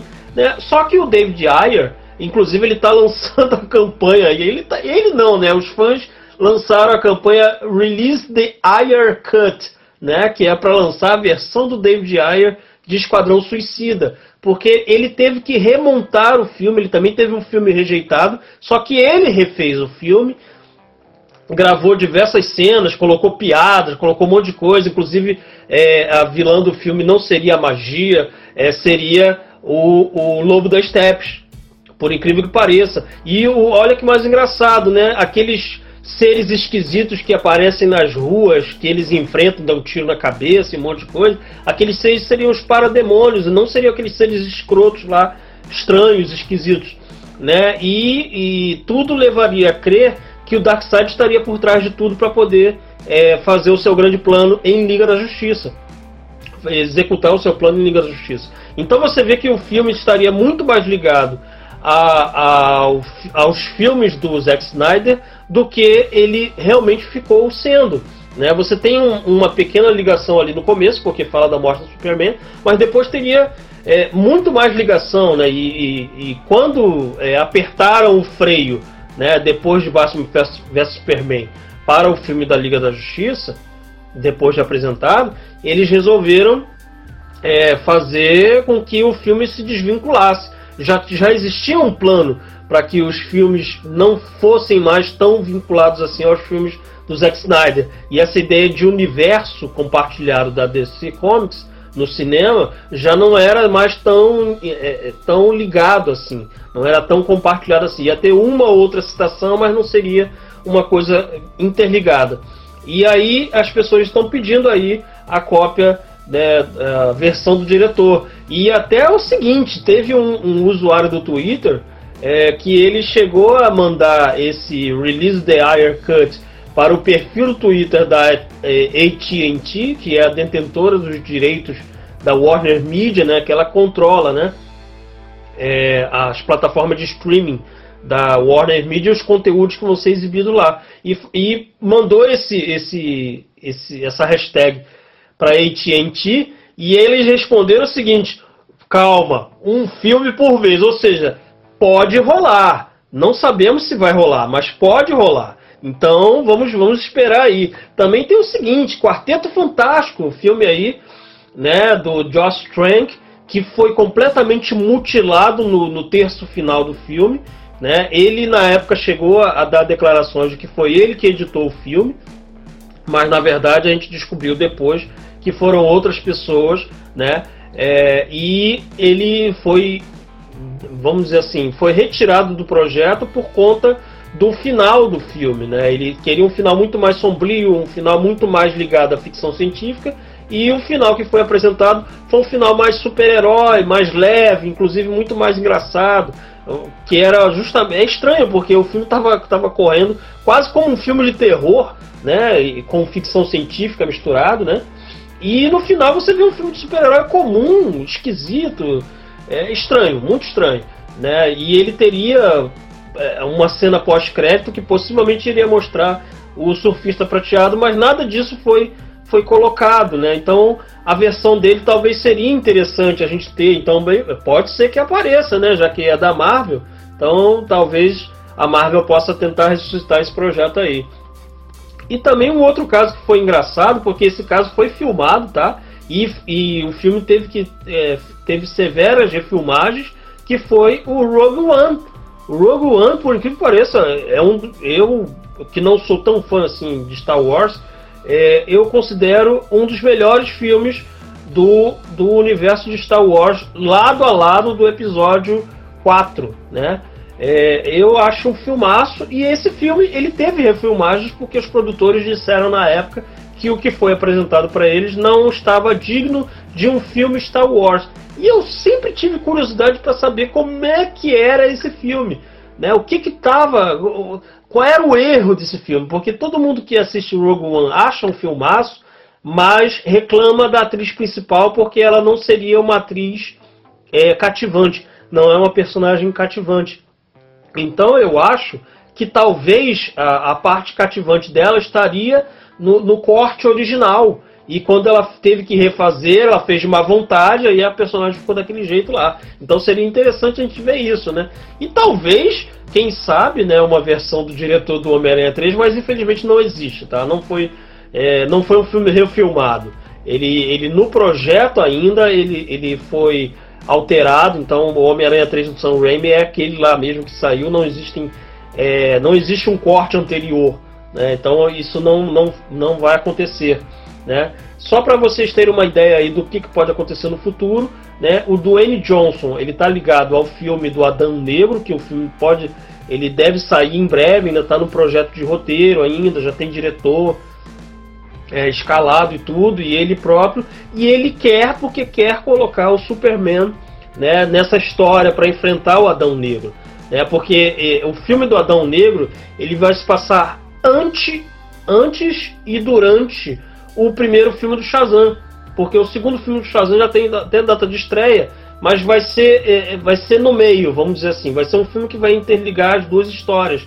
Então, é, como vai mostrá-lo no, no, no, Egito Antigo e depois ele voltando ao presente, né, vamos dizer assim, seguindo as eras, é possível que a gente possa ter o Superman na, no começo da carreira, né, é, lá no começo do Homem de Aço, enfrentando o, o, Adão Negro em algum momento. Ou o Superman depois de Liga da Justiça, também pode ser, entendeu? Então, assim, como o, o Dwayne Johnson e o Henry Cavill têm a mesma agente, pode ser que eles estejam lá nos bastidores, já movendo os, pa os pauzinhos, para poder isso acontecer. Né? E o Snyder Cut ele vai ser lançado em 2021 pela perdão, pela HBO Max, né? E ele vai ser exibido provavelmente em capítulos, porque o filme tem quase 4 horas, são 3 horas e 34 de filmes. De filme, perdão. Então ele vai ser exibido provavelmente em capítulos semanais, possivelmente um capítulo de 35 a 40 minutos, mais 20 minutos de entrevista, de bastidores, de cenas extras, de alguma pessoa dando alguma declaração, ou talvez o próprio Zack Snyder. Né? É bem possível que tenha algum tipo de comentário do Zack Snyder. Né? E isso vai ser exclusivo para HBO Max, que é a plataforma de streaming que vai chegar ainda, está chegando é, nessa semana que a gente está falando aqui, de 25 de maio, ela deve chegar até o final do mês de maio nos Estados Unidos. Em 2020 ainda chega na América Latina e em 2021 chega no Brasil. E não tem data ainda de lançamento a, o Snyder Cut, mas é 2021, só não sabe qual é o mês, né? Então vamos ter que aguardar. E vamos ver, né? De repente pode fazer com que, dependendo do sucesso, pode fazer com que alguns filmes saiam do papel. De repente, quem sabe até o Liga da Justiça Parte 2. Eu não acredito muito nisso, tá? É, nesse caso eu sou bem descrente, mas nunca se sabe. Se de repente for realmente um sucesso de, de downloads, um sucesso de acessos na HBO Max, pode ser que o filme do Cyborg saia, talvez direto para HBO Max, que seria uma coisa até mais provável por ser um filme menor. É, talvez o filme dos Lanternas Verdes, de repente ele ganhe uma nova chance, já que tem um Lanterna Verde no, no, no corte do Zack Snyder, que seria o Armor Hammer, né, supostamente. Então, de repente, pode ser que eles consigam ressuscitar esses projetos aí e vamos ver o que, que acontece, Marlon. O que, que você acha disso? Sobre o Wirecut, cara, eu acho que é o projeto que eu mais queria ver, entendeu? Porque realmente o filme foi refilmado e na hora da montagem ali, a impressão que passa é de que eles sentaram e falaram: ah, vamos fazer um videoclipe aqui, umas cenas meio lacradoras, vamos colocar uma gracinha aqui e acolá, uma, uma, de repente uma cena mais picantezinha, não sei o que, e aí o filme é aquela porca, aquela porcaria, né? Que é realmente uma porcaria o filme do Esquadrão Suicida. O que é muito chato, porque o Esquadrão Suicida é um supergrupo que está aí né, desde a metade do século passado e, e é muito legal, é muito bacana. E é muito frustrante, né? Porque na época eu fiz assim todo um esforço de, de fazer o dever de casa, né? Era uma equipe que eu conhecia só dos 952, não conhecia ainda né, os gibis mais antigos né? Eu não me lembro, eu até confundia um pouco o, o Esquadrão Suicida com o, o Esquadrão Atari. Tu lembra, o Cal, que tinha esses gibi numa, numa daquelas coletâneazinhas, né? Que vinha com Titãs, Mulher Maravilha, né? Tinha também o Lanterna Verde com Arqueiro, lá do, do, do Neil Adams e tal, é, com Dennis O'Neill. E assim, eu, eu, eu, eu meio que confundia os dois, assim, né? E tal. É, aí quando veio os 952 eu comecei a acompanhar. E aí fui fazer o dever de casa, fui, fui ler né, os gibis antigos. E eu peguei, foram mais ou menos uns 50 gibis aí, que eu li direto, assim, e não, e não li 50 porque, ah, vou ler porque tem que ler. Não, eu estava curtindo. Então, assim, eu fiquei muito triste de ver o, o filme ser daquele jeito. Então, esse é o que eu queria ver. A questão do Rogue One, cara, eu não acho que tem que mexer, não. É, por mais que muita gente reclame, eu acho que o filme é perfeito. Eu acho que o filme é ótimo, é o melhor filme de Star Wars. Sem dúvida. Não tenho dúvida disso. Nenhuma.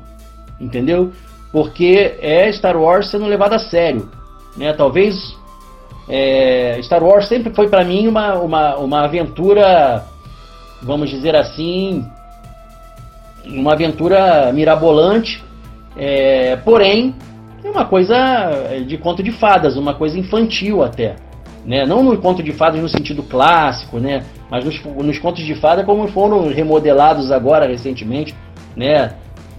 com filmes mais com, com, com, com, filmes não, mas com historinhas mais bobinhas, né? E não é, violentas como eram as antigamente. Né? É uma, para mim, Star Wars é isso, é um capa com capa espada no espaço né? E de repente as pessoas levam muito a sério. Aí quando sai um filme sério, né, que foi Rogue One, ou até mesmo o, o Star Wars, o, Os Últimos Jedi, que é um filme sério sobre, sobre né, de Star Wars, aí as pessoas reclamam. E reclamam e querendo que o outro filme seja sério. Eu não entendo, eu vejo uma coisa maluca, eu não estou aqui para falar de Star Wars. Né? Eu sou fã pra caramba, eu, eu, eu adoro praticamente tudo, mas é, eu tenho essa, né, pra mim, pra mim eu, não, eu não sigo ali a galera que acha que é ruim, né, isso daí. Quarteto Fantástico, cara, filme do Josh Trank, você sabe, em Josh Trank nós confiamos. O filme que ele entregou é muito bom, porém tem um final horrível. O final do filme é ruim, porém o filme inteiro é muito bom. E eu não entendi até hoje por que, que esse filme é tão execrado. Eu não entendo até hoje. Claro, o final é ruim, eu sei, eu entendo, o final é ruim. Beleza, ok, já entendemos, é, é ruim. Mas o filme todo, é, o desenvolvimento de personagens é incrível. Né? Todos os personagens são incríveis. Né? E então, esse aí eu gostaria de ver direito também. É outro que eu gostaria de, de, de assistir direito. Né? É... E assim, nós temos ainda a participação do Café, né, que, que também comentou aí sobre o que, que ele achou sobre esse anúncio do, do, do, do Snyder Cut. Fala aí, Café, me diz aí o que, que você achou.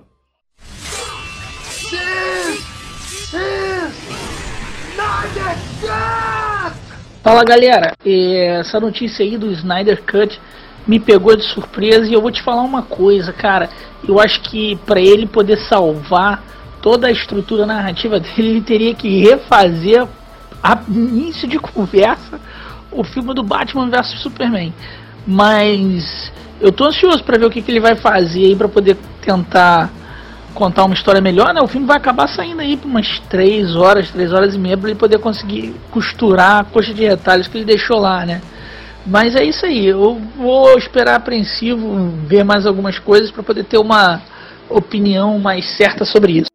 Beleza, Café. Novamente, né, cara, tu, tu ali Né, o Café é um desses, né, cara, que, que, que lê quadrinhos, mas não curte Batman vs Superman. Mas beleza, mas ele lê, a gente sabe, a gente conhece, lê muito, muito mais que eu, inclusive, né? É, e ele tem, eu, eu, respeito a opinião dele, apesar de não concordar, mas isso aí é, é, quase sempre, né? Nós temos também a mesma opinião sobre Star Wars, Os Últimos Jedi, eu adoro ele odeia, mas é isso aí. né? Pois é. E é o seguinte, Cal, é, já estamos chegando no final, né? Estamos terminando o nosso programa de hoje, não é? Sim, Marlon, estamos terminando. Eu queria dedicar esse programa à memória do grande Little Richard, que nos deixou aí recentemente, né? Um dos, dos grandes pais do rock, não reconhecidos devidamente, né? Porque infelizmente o Elvis chegou e, e tomou tudo, inclusive músicas do próprio Little Richard, os Beatles também chegaram cantava a música do Little Richard. É, John Lennon adorava o Little Richard. David Bowie gostava muito do Little Richard. Dentre outros cantores que ficaram mais famosos do que ele, né, que era um jovem negro norte-americano que cantava em igreja e depois foi fazer a carreira dele no rock. Né? Então, descanse em paz, Little Richard. E eu acredito muito que ele gostaria de estar tá vendo aí o Snyder Cut. Eu tenho certeza, porque ele era um cara muito pop. Ele morreu em paz em casa, é, dormindo. Tá? Descanse em paz, Little Richard. E você não, que está ouvindo isso, não esqueça de se inscrever no nosso canal do YouTube também. Tá? Nos siga no Instagram, no Twitter, no Facebook. Tá? Tudo arroba poltrona pop, só no, no Instagram que é arroba poltrona pop site. Tá? E não esqueça de dar um, um, a sua curtidinha aqui né, nas plataformas de, de streaming né, de podcast, né? A gente está no Spotify, mas tem outras plataformas também, a sua plataforma favorita, tá? Segue a gente por lá, recomenda para outras pessoas, porque só assim a gente vai chegar em outras pessoas que precisam ouvir as verdades sobre a cultura pop. E fiquem com Deus e até o nosso próximo programa. Tchau! Você acabou de ouvir o nosso bate-papo sobre as novidades do universo nerd, geek, pop do momento. Já nos seguiu nas redes sociais? Valeu! Fica aqui nosso agradecimento. Se é novo por aqui, inscreva-se em nossas redes sociais. Estamos no Facebook, Twitter, arroba Poltrona Pop e no Instagram, arroba Poltrona Pop Site. Temos conteúdo também no YouTube você pode curti-lo em youtube.com barra poltronapop. E não se esqueça de acessar o nosso site, poltronapop.com.br. Até a próxima. Valeu!